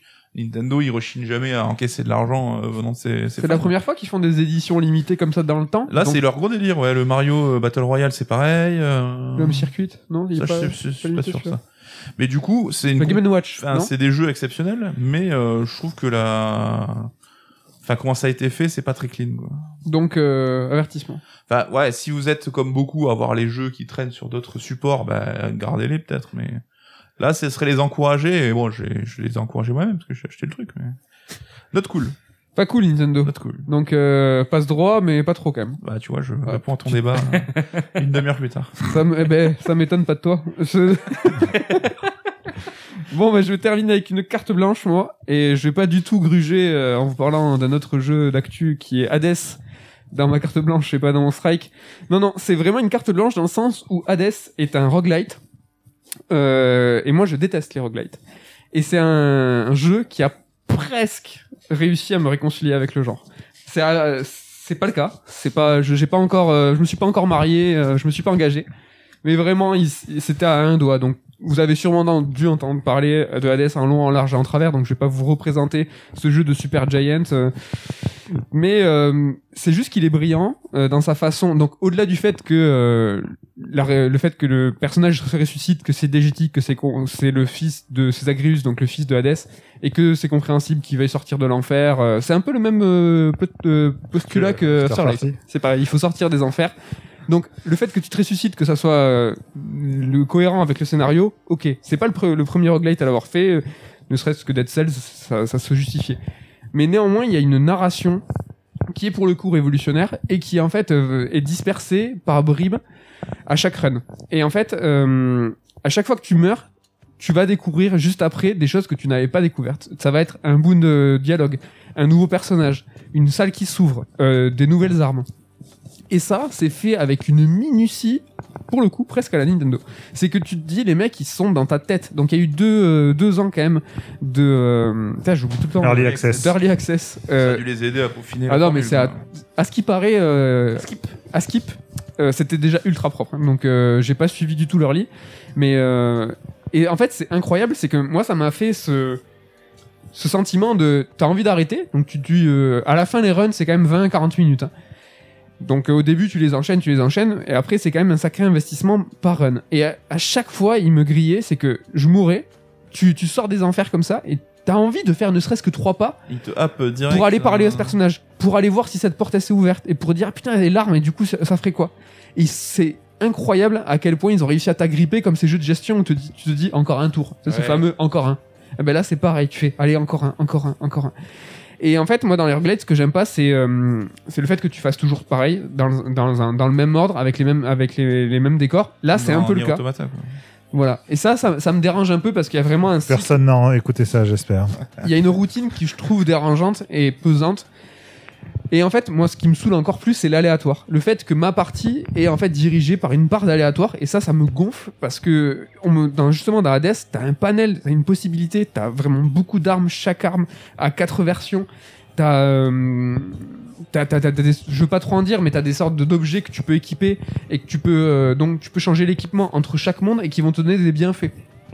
Et ça, en fait, tu peux vraiment jouer avec tout ça et te créer vraiment ta build. Et c'est tellement riche, tellement euh, précis que j'avais envie qu'on me laisse la main en fait, qu'on me laisse faire. Ah, mais non, mais moi je me je couplerais bien ça avec ça et tout. Et tu vois vraiment faire ça très précisément. Et là, t'as une part d'aléatoire. Là, ils ont ils ont répondu à ça avec ces objets. Donc en fait, tu as des tu as le, soutien des dieux. Et en fait, euh, entre chaque euh, salle de Hades, tu vois sur la porte le dieu qui t'attend qui t'attend derrière ou euh, l'objet qui t'attend derrière. Ça peut être de l'argent, de la vie. Et donc tu peux choisir. Ah ben là, euh, je veux de la vie, donc je vais prendre cette. Ah ben là, je veux le soutien de Poséidon, donc je vais aller, je vais prendre cette pièce. Donc t'as déjà un peu plus la main. Si t'avances dans le jeu, tu vas pouvoir t'équiper d'objets qui vont te dire le prochain bienfait qui te sera proposé, ça sera forcément, euh, par exemple, Zeus. Et donc du coup, au bout de vraiment euh, plus d'une dizaine d'heures, tu peux quasiment être, tu vois, en maîtrise totale. Mais c'est pas 100% le cas. C'est-à-dire que Zeus, c'est clair, ça va être ton prochain dieu. Tu vas pouvoir maîtriser entre deux niveaux plus tard, prendre tel objet qui va te donner Aphrodite. Donc tu peux avoir ton combo parfait. Si par exemple c'est Zeus Aphrodite, c'est ton combo avec telle arme. C'est ça que tu veux. Tu vas pouvoir y arriver, sauf que chaque dieu a un panel de pouvoir assez différent Et aléatoire aussi, quoi. et aléatoire aussi. Et ça, alors je l'ai pas maxé le jeu, mais j'ai quand même euh, quand même pas mal d'heures. Ben je pense que c'est pas possible. Et Après, t'as des items qui peuvent te permettre de dire les prochains euh, trucs que t'auras de dieu, ce sera des épiques ou des machins, c'est en fonction de Ouais. leur statut, quoi. c'est ça. Mais donc, comme Tu tu, peux- dis, tu tu, peux l'aff- euh, tu peux t'approcher de- du contrôle, mais pas. Et ça, ça c'est presque d'autant plus frustrant, c'est qu'on m'a dit, ben tu vois, t'es à un doigt d'être au truc parfait, au, au jeu qui va te te combler à 100%, parce que c'est vraiment un jeu de geek euh, de grille, quoi. Tu te dis, Ouais. ah ouais, non, je veux coupler ça avec ça et ça, et ça c'est génial. Euh, T'optimiser aux petits oignons, au-delà du fait que c'est excellent au niveau du gameplay. Ça, ça fourmille de détails, ça explose, les pouvoirs sont mortels, le, scénario est incroyable, la fin est top. Mais euh, il y a toujours cette petite part d'aléatoire. Mais néanmoins, si comme moi vous aimez pas les roguelites, c'est pour ça que c'est une carte blanche, c'est qu'il faut y jouer parce que il peut vous il peut vous réconcilier. Et la plupart des gens essayent, enfin des studios prennent le, prennent le roguelite. Bah, je fais un raccourci dégueulasse, hein, je suis désolé. Mais prennent le roguelite parce que ça, ça, ça a été à la mode, c'est- ça allait plus trop. Parce qu'ils voulaient faire du roguelite, donc ils ont plié euh, leur jeu au roguelite. Là, c'est le contraire. C'est qu'ils euh, ils ont, ils ont pris le roguelite, ils ont réfléchi le roguelite, ils ont dit le roguelite, ça raconte quoi et ça raconte comment? Ok, on va faire un jeu qui, dont les règles vont s'appliquer au genre et c'est juste parfait et c'est révolutionnaire pour le genre roguelite. C'est pour ça qu'il faut le faire. Ok. Voilà. C'est retenu. Et, et c'est un super. euh, Faites-le sur Switch, hein, c'est le, le format parfait. Je suis tombé sur deux trois, deux trois petites Ah, chutes de bah voilà, la framerate Switch. pénible. Hein, mais bien, euh, ça serait, il se fait très très bien. J'espère qu'il va être patché pour ça, mais mais voilà pour ces cartes noires, cartes blanches et ce, ce strike euh, de, du mois euh, d'octobre. Je suis essoufflé. il est long, il est long ce, ce Sir Strike. Tu dois avoir soif là un peu. J'ai soif. Je vais pas arrêter de parler. Mais merci, coucou, merci Damien, merci Ken. Merci à toi. Merci. Merci à toi. David. Merci à tous de nous avoir écoutés jusque-là. J'espère que ça vous a plu. On vous donne rendez-vous le mois prochain pour un nouveau Sur Strike et euh, très prochainement pour euh, d'autres euh, livres et d'autres euh, podcasts euh, dont on ne connaît pas. Si, on connaît Non, je voulais juste, euh, désolé, je m'étais dit, Non, je t'ai promis de pas le faire, mais euh, Ludo avait une carte blanche qu'il voulait Ah. soumettre. Enfin, Ah oui, c'est mais vrai. c'était Oui. quoi déjà? C'était Sorti de Sentinelle. Voilà, Ouais, mais- on pense à toi. et on, on, on- on donne ta carte blanche, mais il a mérite d'être défendu. voilà, tu tu seras là pour argumenter euh, dans un prochain sur Strike. Ouais, mais faites-le en attendant, comme ça, euh, du coup, euh, vous aurez déjà fait votre carte Le blanche. jeu de VanillaWare, hein, pour ceux qui auraient euh, pas- pas entendu parler. C'est clair. Merci à tous et on vous fait la bise et on vous dit à très bientôt. Salut. Bye bye. Bye